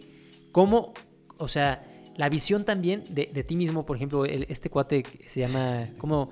Este Nick, Nick Bujicic, bueno, Nick, este, este cuate. Ah, ya, el que tiene, el que, tiene, sí, sí, sí, ya sé que no tiene miembros, este, que no tiene brazos, no tiene piernas, este, que, al, bueno, que iba a decir una, bueno, este, este amigo, pues también existe la posibilidad que por ahí hicieron un corto el de el Circo de las Mariposas, no sé cómo se llamaba. Pero es también un tema de proceso de significación. Ok. Pues este cuate, o una persona que pierde sus miembros, ¿no? o que nació así, podría decir, soy una, o sea, soy una defecio del Señor, este, soy un escupitajo de la vida, o lo que sea, puedes decir, no mames, cabrón. Soy una chingonería porque no hay otro cabrón como yo y me voy a poner a dar pláticas y no mames, o sea, vas a ver de lo que se trata la vida y me vas a escuchar, ¿no? Y entonces tienes una audiencia que, que probablemente... Eh, ni con todo mi maravilloso conocimiento yo llegué a tener en la puta vida. Sí, no, Eh, no, te abre- te- sí, sí, claro. Entonces, el tema, eh, o sea, ¿cuál es la diferencia entre este brother y el otro brother, este, su, ¿cómo se llama? Doppelhanger, o bueno, su, su, su pro- probable gemelo, este, pues es una cuestión de actitud hacia una misma situación. Si lo ves como la peor de las maldiciones o lo ves como una oportunidad tremenda que te da una magia y un poder particular. Wow. Eh, otra, otra, otro tema que, que a mí me, me ten- este sí lo anoté. Este sí te lo iba a preguntar de, estaba, estaba este, contemplado. Y es, es una cuestión, porque también creo que es algo que muchos, mucha gente de la que está ahí afuera escuchando, eh, viéndonos, eh, se estará preguntando, ¿no? Esta relación entre a donde uno accede con la meditación. Y quizá ya lo respondiste, porque es, es- es- es un camino, ¿no? Es un camino que lleva a un mismo lugar. Pero, pero ¿qué pasa con la meditación? ¿Qué pasa, ¿Qué pasa con la similitud que tiene el estado que uno adquiere a través de la medicina a, a donde uno pueda eh, llegar en, en este, en este tema de, de la meditación? ¿Tienen igual alguna, alguna interconexión? ¿Son cosas aisladas? ¿O cómo, cómo es tu experiencia? Por ahí dicen, o algún día le- leía o escuché, hay un tipo que se llama Ser- Sergi Ruffi que me gusta mucho, que, que de hecho él tiene un video ahí muy bueno para, para, para prepararse para ayahuasca, yo lo vi y me encantó, fue como, ok, me, me ayudó muchísimo. Este, pero él dice que, que, son, que, serían, que serían prácticamente unos, unos este, 10 años, 20 años, 30 años de meditación profunda para lograr un estado en meditación eh, como el que uno accede a través de la medicina. ¿Cómo ves tú esa aseveración? En tu experiencia, ¿son primas la meditación y la psicodelia? ¿Uno accede eh, con otras herramientas diferentes al mismo lugar? ¿O cómo, cómo lo verías tú en tu, en tu experiencia con todo esto? Mira, tengo. Es, es muy complejo que yo pueda hablar de esto. Este, quizá no te pueda dar una respuesta concluyente. Porque yo no tengo 20, 30 años meditando, cabrón. Entonces, Completamente. Es muy difícil que yo desde mi experiencia te pudiera decir, sí, con 20, 30 años puedes llegar a meditar eso. Lo que sí es que yo meditaba antes de tomar medicina. Ok. Y, y de alguna manera debo de confesar que yo tenía una política anti cualquier tipo de sustancia antes de tomar ayahuasca. ¿no? Ok. Eh, de hecho, cuando llego a tomar ayahuasca fue rompiendo ciertas barreras y ciertos dogmas que yo tenía de, pues de todas estas sustancias. Ahora bien, em, lo que sí te puedo decir es que, o sea, tener una experiencia como la que te dan estas plantas sin usarlas, yo no sé si sea posible. Porque también he tenido gente que, que es muy ducha meditando y, y per se, pues ya los fuegos artificiales y ciertas cosas que pueden pasar en la medicina, no sé qué tan real sea hacer esta aseveración de que puedes acceder a ellas. Probablemente sí, a lo mejor con cierto tipo de meditaciones, como si, por ejemplo, la ayahuasca tiene eh, dentro de sus componentes la dimetiltriptamina. La dimetiltriptamina nosotros la producimos y está muy relacionada con la producción de, de melatonina, ¿no? que la melatonina también está relacionada con el tema de la luz, ¿no? de cuando, cuando, no estamos, cuando no estamos en contacto con, con luz solar y demás, ¿no? porque tiene también su relación con, con procesos de sueño.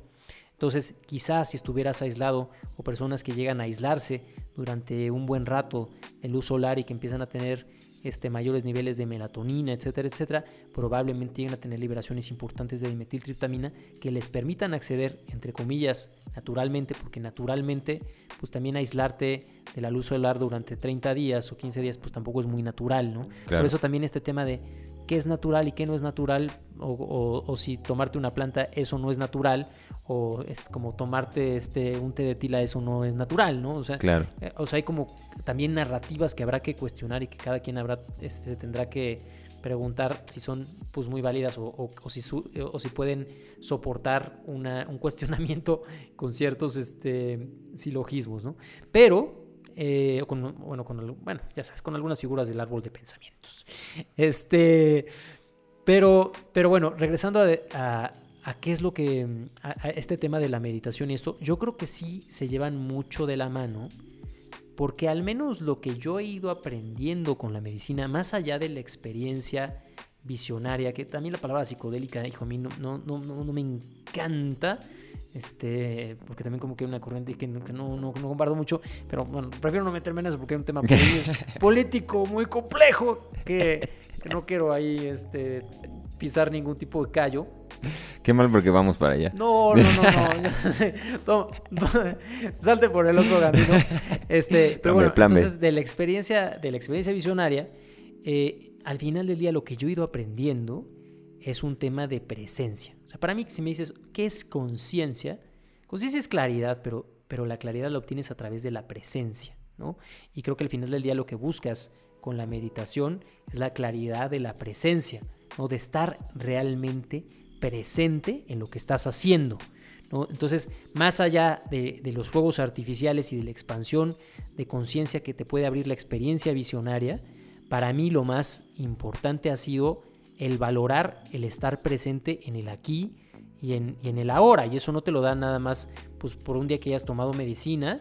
Hay gente que a lo mejor ha tomado 27 litros de, de medicina y a lo mejor pues sigue pues actuando de una manera muy condicionada independientemente de las vivencias que haya podido tener. Entonces, eh, pero al menos voy a hablar de mi caso particular porque, insisto, cada quien vive y tiene una relación distinta con la medicina, como mucha gente te conoce a ti, pero tiene una relación diferente contigo. Entonces, en mi caso ha sido mucho eso, ¿no? De poder cultivar esta presencia. De hecho, es, es interesante. A mí la parte, llamémosle psicodélica de la medicina, particularmente la psicodelia, psicodelia a mí no me gusta, ¿no? O sea, la psicodelia es así, híjole, manos. Más para, los, para los que no saben aquí, ¿cómo les describirías este, este sentimiento, este momento de psicodelia? A ver, descríbelo tú. ¿Cómo le llamarías? Pues es un. Yo siento que. Es que esto, digo, es todo, el, es todo el viaje, ¿no? Es. Tiene. Es como estar surfeando con un descontrol, con un estire y afloje del ego, es una generación de, visuales que alteran un poco el, cómo, el cómo percibimos la realidad, una plastificación del, lugar en donde estamos y un disolvimiento de, lo que pensábamos que era, que era real. O sea, son muchas cosas, ¿no? Mira, yo, yo como que trato este, la, parte psicodélica, yo lo veo también como un lenguaje arquetípico de llámale de, tu psique o, del universo, o no sé, del misterio. Pero a mí la parte psicológica como que la entiendo más como estas visiones así que luego no tienen como mucho sentido, mucha razón, ¿no? Más que, más que las visiones propiamente que luego son de cuestiones ya muy concretas en la que a lo mejor ya estás hasta visionando partes muy claras de, tu historia, ¿no? Entonces, eh, desde, mi, desde mi propia semántica yo entiendo la psicología como todo este tema de casi casi como de, de Dumbo, este cuando, cuando creo que no me acuerdo. La parte más visual, ¿no? La, parte más visual, pero de estos así colores y, y todas estas cosas que, a veces es precioso, ¿no? Yo he tenido unas visiones que de geometría sagrada que me parecen bellísimas, pero si a mí me lo preguntaras, yo te diría que esa es como la primer capita de la cebolla, que no es propiamente la experiencia visionaria profunda, claro. de poder verte, de poder verte, no, no, no de poder ver huevadas, ¿no? Sino de poder verte. para mí esa es la visión, ¿no? Entonces, este, para mí este, e, es este tema de la presencia y casualmente lo que yo he aprendido con el trabajo de la medicina, que, desde mi perspectiva va muy encaminado a la meditación, la meditación te permite entrar en un estado de contemplación, contemplación que también eh, eh, empieza a cultivar la ausencia de juicio cuando estoy observando, ¿no?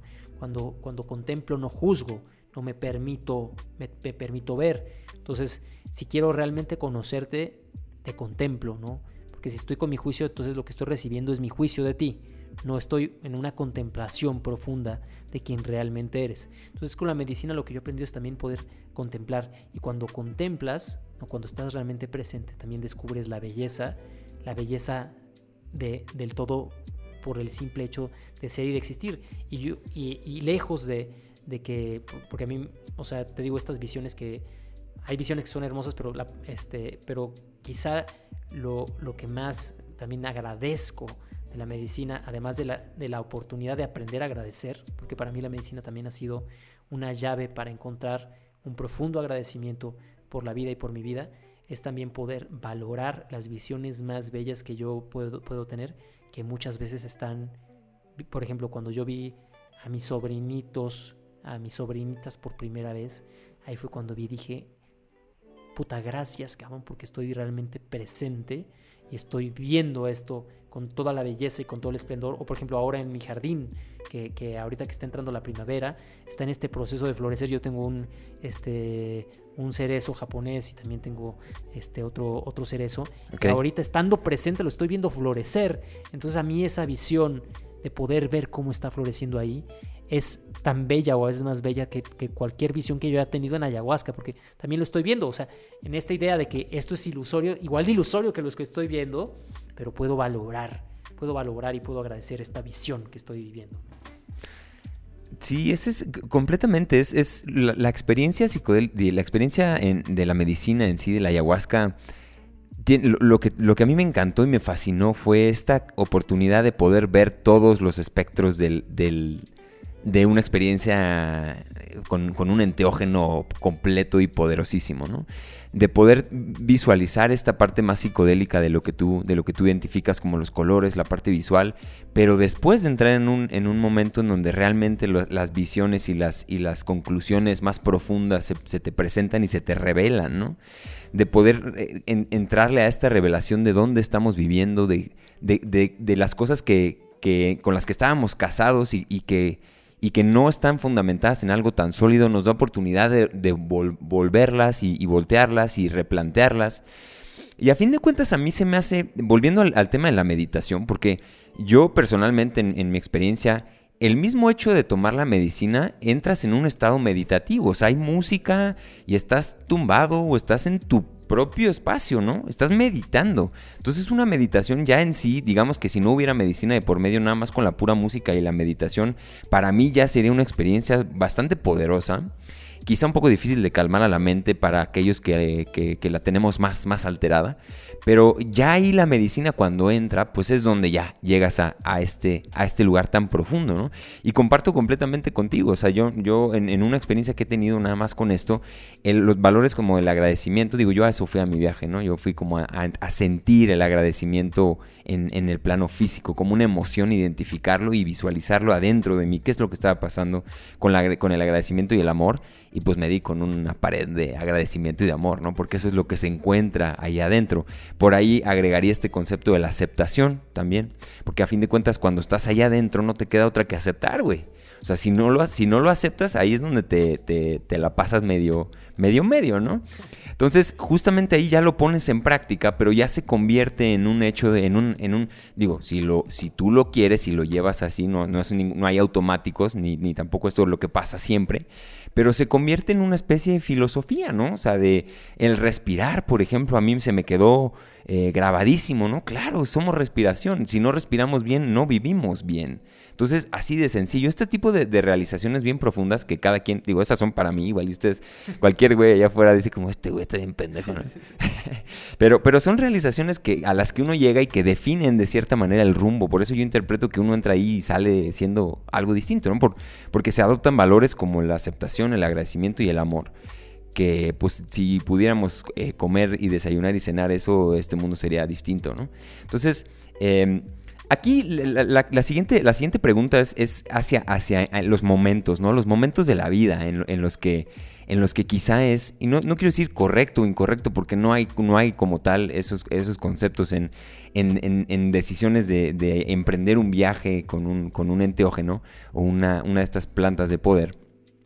Pero si bien he leído también, y que es algo que, quería platicar contigo, eh, por ejemplo, el, este, este morro un, un, morrito, este, Carl Jung, alguna vez dijo que, que, los psicodélicos eran particularmente útiles en la segunda mitad de la vida para, para que para, para, ayudar al ser a conciliar su propia vida en esta segunda etapa, ¿no? O sea, digamos, los 50 años que viviste primero te forman, tomas un psicodélico o una experiencia como, de, como estas y de esa manera puedes conciliar con esta segunda mitad de tu vida. Pero, pero Jung decía que no, no como tal, no, no recomendaba esto para gente joven, ¿no? Quizá son compuestos químicos muy valiosos como para desperdiciar en una fiesta, ¿no? Porque digo, aquí la ayahuasca es, es otra cosa. Quizá todo el ritual y la ceremonia no, no permite hacerlo en una fiesta, que debe haber algunos locos que lo hacen para irse a, a fiestar, ¿no? Pero, pero bueno, no, no creo que sea el uso, el uso más, más correcto. Em, pero, pero a fin de cuentas es, es eso, ¿no? La, la pregunta es esa, ¿en qué momento en la vida tú crees? Porque a ti te llegó, si no me equivoco, hice mi tarea bien, por ahí de los 28, 27 años te, te llegó la, la- la medicina, ¿no? Entonces, ¿tú cómo lo, cómo, lo, cómo lo interpretas en tu propia vida? Porque no estamos generando aquí verdades absolutas ni diciendo tienes 25, 30, vete a dar este, lo que quieras, pero de en tu propia experiencia, ¿por qué Jung en este sentido tendría razón? De que es una herramienta que nos ayuda a conciliar con la segunda parte de nuestra vida y quizá no tanto tomándolo antes.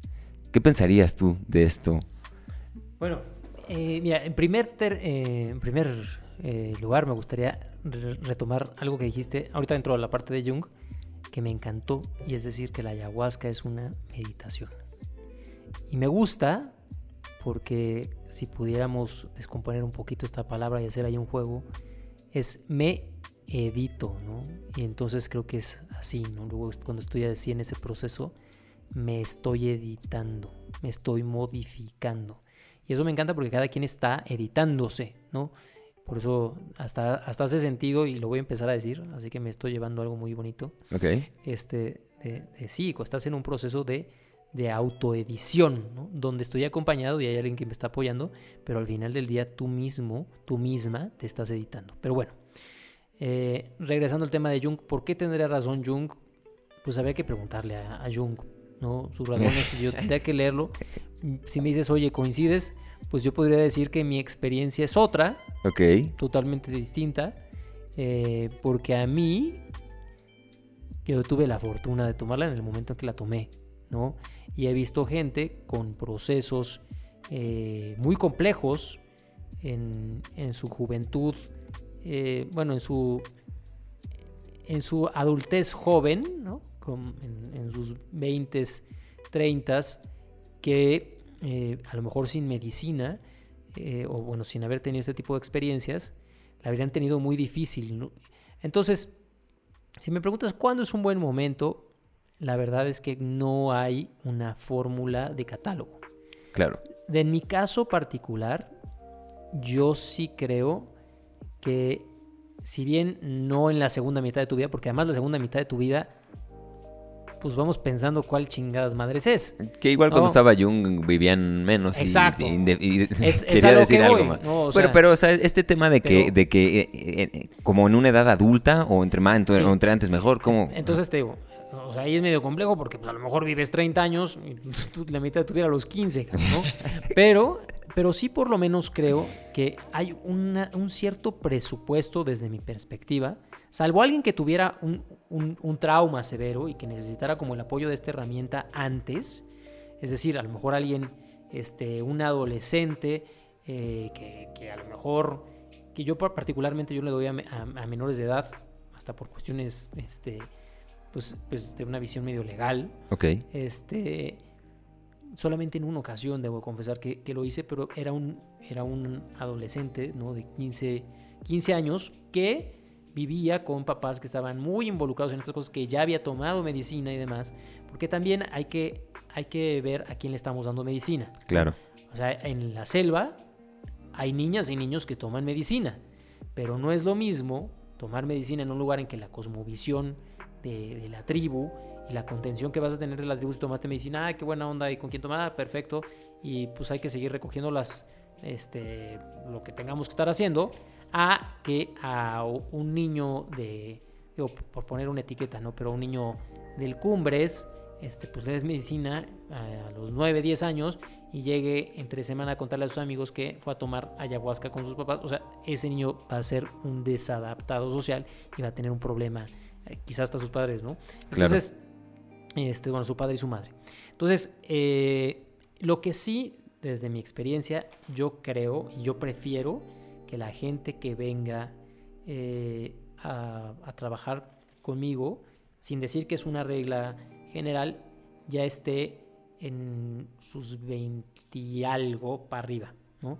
O sea, que ya también haya tenido hasta un proceso de, de fiesta y, y de darte en la torre, ¿no? O sea, yo agradezco haber sido este, más inconsciente, porque no puedo decir que ahorita ya sea el ser más consciente del universo, pero agradezco haber tenido un espacio de inconsciencia y haber hecho mucha estupidez en mi juventud. Afortunadamente no hice una estupidez que me costara la vida o la libertad. Claro. Este, pero, pero creo que también hay un proceso de formación o de deformación, según, según lo queramos entender, de nuestra vida o de nuestro ego, este, que creo que es importante vivirlo, ¿no? O sea, como que ahora sí que echando a perder también se aprende y, creo que hay cosas que, que el vivirlas nos, nos, ayudan a tener mayor claridad. Ahora, de que te tengas que esperar hasta los 40 años o 50 años para tener esta experiencia, híjole, la verdad es que no sé, creo que hay experiencias que, que si pudiste tener este tipo de, de aperturas y este tipo de, de plantas y tecnologías del espíritu, hay muchas heridas que te puedes ahorrar y, puedes eh, incluso hasta aumentar la calidad de tu vida al tener una vida más consciente, más responsable, de mayor respeto a tus relaciones. Entonces, este, creo que si también llegas a tener un estado de paz, también tu vida va a ser un tanto más armónica, ¿no? Entonces, insisto, es muy casuístico, es muy difícil decir cuándo es un buen momento para una persona.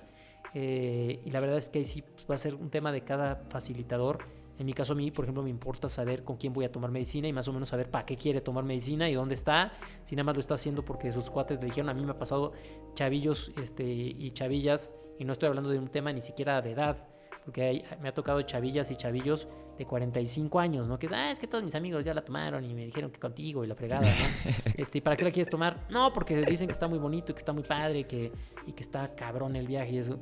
Puta, pues mm, no es mi negocio, ¿no? Yo no vengo aquí a distraerte. Claro. Yo no vengo aquí a que te la pases bien. Sí, no es entretenimiento. No es entretenimiento. Venimos a recrearnos, que a lo mejor ahí podemos utilizar otra acepción de la palabra, pero este, pero bueno, o sea, sí es un tema pues casuístico. Ok. Sí, definitivamente es, es una, digo, es, es, una decisión que le, le, compete a cada quien, empezando por ahí, ¿no? Es, cada quien hacer un análisis muy honesto de dónde está parado, qué, qué horas son en su, en su vida, este, que, si siente que es momento de hacerlo, si siente el llamado y se siente responsable para asumir lo que esto pueda dar, pues adelante, ¿no? Se, se vale. A fin de cuentas, lo que yo siempre invito es que, se analice la, la, vida como un ecosistema, ¿no? Como una especie de ecosistema en donde hay diferentes variables y jugadores. Y si, y si nuestra vida o el ecosistema nuestra vida puede tolerar una experiencia de este tipo, pues adelante. Eh, siempre y cuando, la, por ejemplo, como el ejemplo que das tú del niño de 15 años, ¿no? quizás su propio ecosistema ya permitía que hubiera esta experiencia y por lo tanto, pues es válido. Es válido porque los papás, digamos, ya estaban en ese momento, el niño ya conocía, era un niño bastante consciente o abierto para su edad y, y estaba en buenas manos, pues ¿por qué no? Pero eso depende ya de, cada quien. Ahora, ya para, terminar y, acercándonos a la recta final de nuestra plática, porque veo que Pepe ya como que se quiere ir, como que ya, ya, ya escuchó que le voy a hablar de legalización y, se, me puso... Oh, no, no, no, no, no. ¿Sabes qué? Es que mi parquímetro está a punto de vencer, entonces tengo que tener cuidado. Tú te jodes porque aquí no hay parquímetro, Pepe.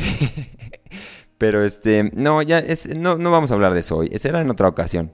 Pero la, última duda que, tengo, que, voy a entrar aquí como en, este, en este jueguito igual de, repetir las palabras de, un, de, un, de alguien eh, respetable. Eh, ahora, en este caso, ahora en este caso le tocó a Stanislav Grof. Ah, vaya. Este, que, decía que el, que el psicodélico era a la psicología lo que el telescopio a la astronomía. Eso, eso en, un, en un contexto como herramienta, ¿no? Como herramienta para, para, la psicología actual de poder pues llevar más allá su trabajo y los resultados que entrega o que promete, ¿no? Em, ¿Tú cómo lo ves esta parte del psicodélico, en concreto de la medicina, eh, de la ayahuasca, como una herramienta para terapeutas, como una herramienta para ser incorporada en otros métodos de, de sanación? ¿Cómo lo ves este, esta herramienta y en tu experiencia cuál es la función que juega la, ayahuasca en los procesos psicológicos terapéuticos de la gente? Y para quizá algún psicólogo o terapeuta que nos esté viendo, poder darle a lo mejor una visión de, adentro de, de, por qué podríamos apoyarnos o no en este tipo de herramientas para hacer nuestro trabajo como, como terapeutas. ¿Cómo lo ves, Pepe? Ok, bueno, primero hacer, eh, como una distinción. Definitivamente no me gusta generalizar y, tú haces muy bien, eh, pues este, eh, o, sea, el acotar, en mi caso, mi opinión al uso de la ayahuasca, porque pues, los psicodélicos son vastísimos y, desde mi perspectiva no es lo mismo eh, el LSD que la ayahuasca, que los hongos psilocibes, que el MDMA, que el bufo alvarius, o sea, creo que cada una tiene un espacio y habrá algunas con las que yo resueno y otras con las que no resueno tanto. No me voy a meter a decir cuáles y por qué, ¿no? Pero eso será tema de otro eh, episodio. Eso será otro tema de otro, otro episodio si quieres. Y que además hay cosas que son, desde mi perspectiva, muy delicadas. Pero claro. bueno, eh, si coincido con Stanislav Grof definitivamente en esto y, digo, eh, hay, hay investigaciones muy interesantes que se empezaron a hacer incluso en lugares como Esalen, ¿no? Donde también estuvo Grove, estuvo Claudio Naranjo, y bueno, y estuvieron pues grandes este, también de, la psicología humanista, eh, trabajando también con, estos, con estas plantas, con estas medicinas, y bueno, y con estas también, con estas sustancias. Yo sí creo que la medicina puede ser poderosísima en procesos terapéuticos y sobre todo este es un tema medio de interpretación mía con base en la experiencia que estoy teniendo. Cuando tú entras en una relación de ayuda, este, si no me recuerdo así le decía este Carl Rogers a, el tema de la terapia, bueno, cuando entras en un contexto terapéutico, se tienen que dar diversos factores para que funcione esa relación, porque al final ya también es una relación. Em, y y tiene que existir también para empezar, si no me equivoco el término es rapport, ¿no? como también una cierta empatía, una cierta conexión entre el terapeuta y el paciente. Y una vez que existe también esta relación, también tiene que poder existir este, esta apertura para que se pueda hacer una, una transferencia en ocasiones, dependiendo también de la, de la corriente, porque ahora sí que también entiendo que ha habido como cuatro fuerzas en la psicología, ¿no? empezando por el psicoanálisis, luego el conductismo, este, luego está el humanismo, luego está eh, lo transpersonal, entonces también como que hay diferentes abordajes dentro de, dentro de la propia psicología. Este, pero bueno, muchas veces está este tema y, el, problema que en ocasiones se encuentra el paciente ¿no? o, el entrevistado o como le quieran llamar, para que pueda compartir o que pueda, para que pueda verbalizar eso que necesita compartir y verbalizar. Para que en, su caso, a lo mejor el, psicoanalista o el, eh, o el, terapeuta, dependiendo, del, pueda llegar a, realizar una interpretación o para que el, este terapeuta, a lo mejor desde otras este, corrientes, pueda generar los espejos para que pueda ver eso que está diciendo, ¿no? Pero en ocasiones es, complicado que luego la persona pueda llegar a identificar dónde está el origen de, su dolor, el origen de ese mal que, lo aqueja o que la queja. ¿no? Entonces, lo que es interesante con la medicina es que eh, esta barrera que, puede estar presente en un proceso terapéutico se rompe, ¿no? porque no hay una confusión de un, de un yo y de un otro, ¿no? Este, o un ello, sino que dentro de ti puedes quitar como las capas de la cebolla y poder ver de manera directa y poder llegar a ese insight de decir, ah, mira, esto es, esto es el problema. Lo puedo ver con claridad y lo puedo ver desde otra... Es decir, puedes darte cuenta que tú también tienes una capacidad terapéutica de autorregulación y de autoobservación poderosísima, que claramente si viene acompañada con una buena integración, puede ser maravillosa. Ahora, utilizar estas medicinas en contextos terapéuticos distintos, por ejemplo, a lo que es una ceremonia como yo lo conozco, como yo eh, lo hago, eh, pues no digo que no sea válido, porque gente como el mismo Claudio Naranjo entiendo que llegó a hacer experimentación al respecto, ¿no? Aunque él entiendo que fue muy respetuoso también en la forma en la que se compartía la medicina, pero sin duda alguna también ha habido experimentación yo creo que también el rito dentro del uso, en particular, estoy hablando de la ayahuasca, en particular en el uso de, la ayahuasca tiene un poder terapéutico impresionante, ¿no? Este, pero bueno, en el uso de otros psicoactivos parece que ha sido muy eficiente eh, el, poder generar espacios eh, con otro tipo de sustancias, que la gente con esa apertura de conciencia y rompiendo ciertas barreras que luego, eh, pues estructuras muy rígidas mentales se autoimpone, pues creo que sí puede ser eh, una buena herramienta. Y, mira, en cuanto si los psicoterapeutas lo pueden ver como una opción, la verdad, la verdad, la verdad, independiente a, la investigación que se ha estado haciendo y que es muy interesante, por ejemplo, en el tema de los psicoactivos, el, el cómo ha habido estos cambios regulatorios en lugares como perdón, en lugares como Estados Unidos, este, donde ya eh, la psilocibina se está considerando también como una, una, opción para legalizarla y que se utilice en este tipo de contextos terapéuticos o el MDMA, otro tipo de sustancias. Entonces es interesante cómo se está abriendo, cómo la propia ciencia, eh, llamémosle occidental o esta visión eh, científica occidental, se está abriendo a la posibilidad de utilizar estas estas herramientas y, estas medicinas y sobre todo en este momento en que la gran pandemia, además del miedo este, y de la inconsciencia, pues también es la salud mental. Entonces yo creo que se va a ir abriendo más y, bueno, este, regresando a algo que, estaba perdiendo medio el hilo, es decir que yo tengo este, pues psicoterapeutas, incluso hasta por ahí... Eh, gente que está muy metida en los temas psiquiátricos, que son psiquiatras, gente que está metida en el tema de, tratamiento de adicciones y que además que llegan a ser hasta autoridades en ese sentido, han tomado medicina con nosotros y en ocasiones han referido gente a tomar medicina con nosotros. Entonces parece que, se puede empatar y que además son dos vías que, son, que pueden ser paralelas y que pueden ser además complementarias. Porque yo en ocasiones también recomiendo que si vas a hacer un trabajo con medicina, eh, pues sigas también un tratamiento psicoterapéutico, lejos de, adoptar esta, esta visión un tanto soberbia de decir, es que tomar ayahuasca son 20 años de terapia. en una noche, o de, pues a mí me parece que también es como una ilusión que puede ser hasta peligrosa. Claro.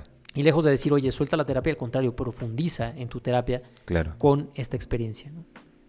Excelente. Buenísimo, Pepe. Pues ya para terminar, un par de preguntas más que, ya tenemos. Soy eh, Libra. Me gusta el color azul.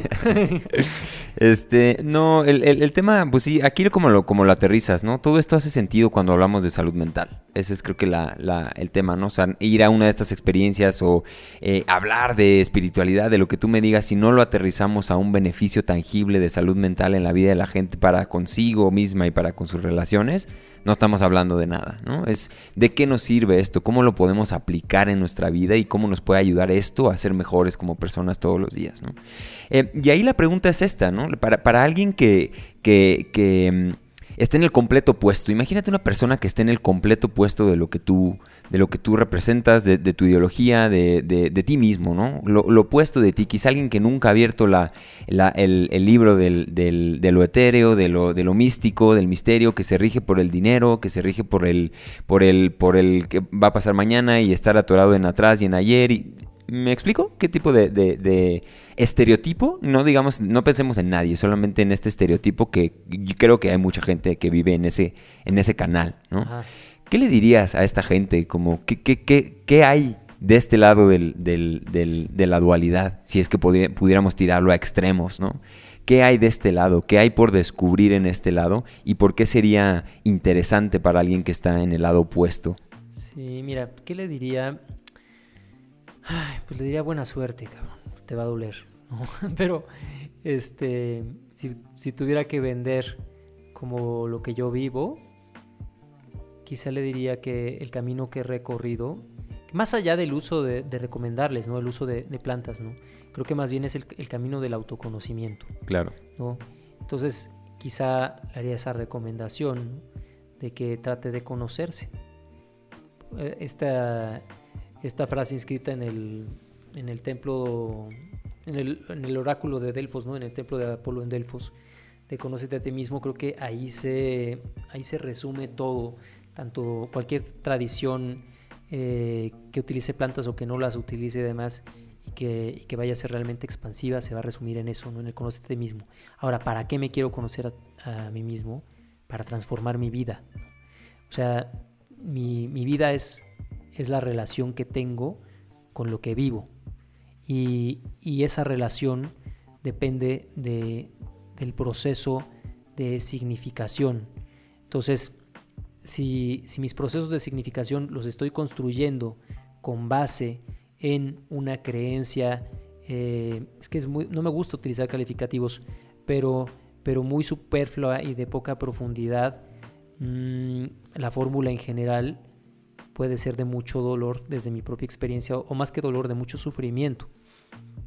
Entonces yo a la gente que a lo mejor está en ese estereotipo y en ese paradigma, le diría, obsérvate cómo, cómo está tu, tu, paz interna, que yo creo que es un buen, un buen monitor, ¿no? ¿Cómo te vas a dormir? ¿Puedes dormir sin tener que empastillarte? ¿Cómo estás tú cuando estás solo contigo, cuando estás sola contigo? ¿Cómo te llevas contigo?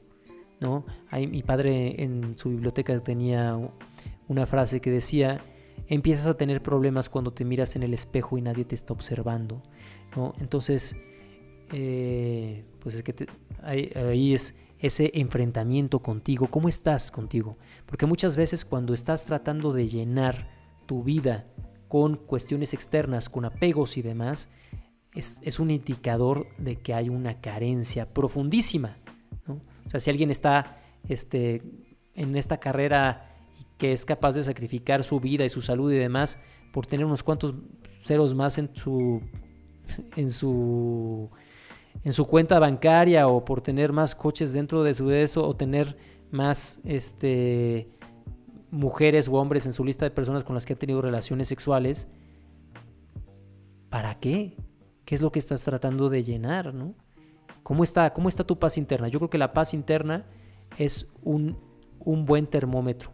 Y pregúntate qué estás haciendo para eso, porque si tu fórmula ha sido seguirte llenando con eso y no te está funcionando, ¿por qué no tratas de explorar cómo te va adoptando otro tipo de caminos? ¿no? Y, no, y no digo el de la medicina, pero hay muchos caminos para el autoconocimiento. Tampoco creo que el camino de las medicinas sean para todos y para todas.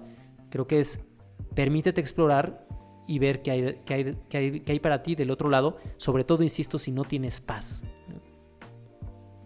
Excelente, justo ese, ese, ese lo mencionaste, el, medidor o el indicador también del sueño, de no poder dormir. Ese es ahí se resume también mucho, ¿no? ¿Qué, cómo está tu sueño? ¿Qué tal duermes? ¿Cómo puedes conciliar el sueño? Cualquier animal puede dormir, ¿por qué no podríamos nosotros dormir, no? Claro, y, y te digo, o sea, sobre todo cuando estás solo, ¿no? A, lo mejor, porque, no sé, alguien puede generar una distorsión y me aumenta la oye, pero es que yo estoy paz y yo vibro alto y más no puedo dormir. Bueno, no, tampoco quiero generar un juicio muy fuerte acerca de eso, porque, oye, pues tengo ciática, cabrón, ¿cómo voy a dormir, güey? De acuerdo, de acuerdo. Pero, pero sí podría decir, oye, cuando estás solo, ¿no? Cuando estás contigo, ¿cómo te sientes, no? Si puedes habitarte sin temor, porque hay gente que, a mí, digo, hay gente que, que está en la calle y, cuando se siente observada, lo primero que hace es tomar el celular y hacer como que está hablando con alguien porque le da miedo que lo vean solo y sentirse solo o sentirse sola, ¿no? Entonces, ese es un indicativo. O sea, si tú no puedes estar en paz cuando estás contigo,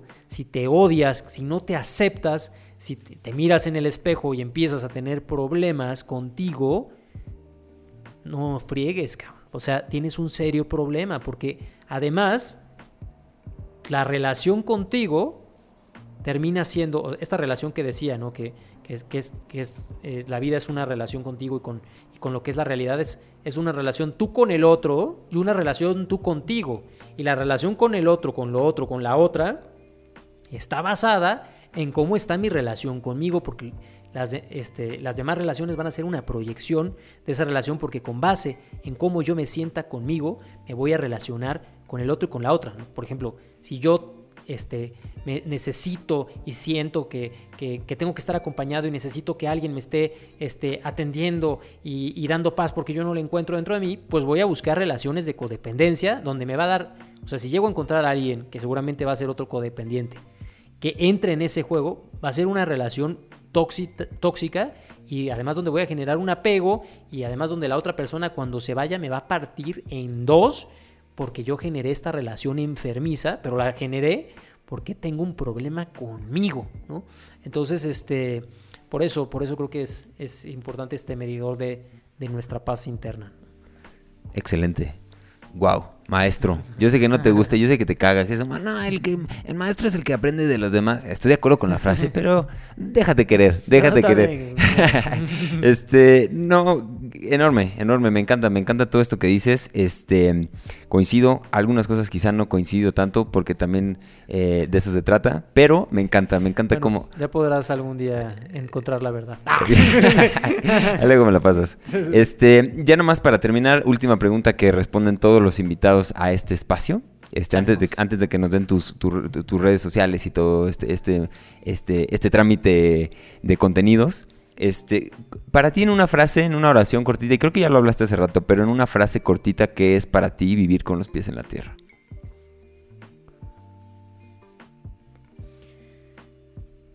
¿Qué es vivir con los pies en la tierra? Pues yo creo que es eh, poder tener una aceptación plena de la realidad. O sea, poder contemplarla sin juicios, poder decir, ah, mira, esto es lo que está sucediendo, ¿no? Y poder qui- quitarle toda esta carga emocional, sino simplemente contemplarla y poder contemplarla para entonces sí poder transformarla, incidir y demás, pero con una profunda aceptación. Para mí eso es tener los pies en la tierra. Excelente. Pepe Ramos, redes sociales. Es www.sexiservicios. Ah, no. no. Esos son los nocturnos, los esos son nocturnos. Perdón, es que como ya me lo ahora, este, Cinema Golden no. Este es arroba habita en ti. Que, que de eso se trata, ¿no? De realmente habitarnos. Entonces, arroba habita en ti en Instagram. Y estoy empezando ahí en, en este, también eh, alguna cosa en YouTube que, que ya voy a empezar a profesionalizarlos. Este, y pues ya si quieren ver algunas imágenes con piolines y con mensajes muy profundos y conmigo en bikini, este, habita en ti, una foto mía en bikini, estaría genial. Perfecto. Habita en ti, Instagram, eh, YouTube, por ahí búsquenlo también, Pepe Ramos. Creo que hay un chingo de Pepe Ramos, entonces por ahí. Sí, sobre todo en, en Instagram, yo que es Sí. como la puerta y lo abrí hace menos de un año, pero bueno, arroba habita en ti. Exacto, habita en ti. Muchas gracias por seguir este espacio. eh, gracias por escuchar aquí la plática entre un servidor y Pepe Ramos. Eh, suscríbanse a este canal de YouTube, sigan estos contenidos en Spotify. e irá viniendo gente eh, igual de interesante que Pepe. Muchas gracias por venir. Ha sido un placer. Vas a quebrar. Gracias, gracias. Es un placer Gracias, haberte tenido aquí y espero nos veamos pronto en este u otro espacio. Muchas gracias, viejo. Un abrazo. gracias.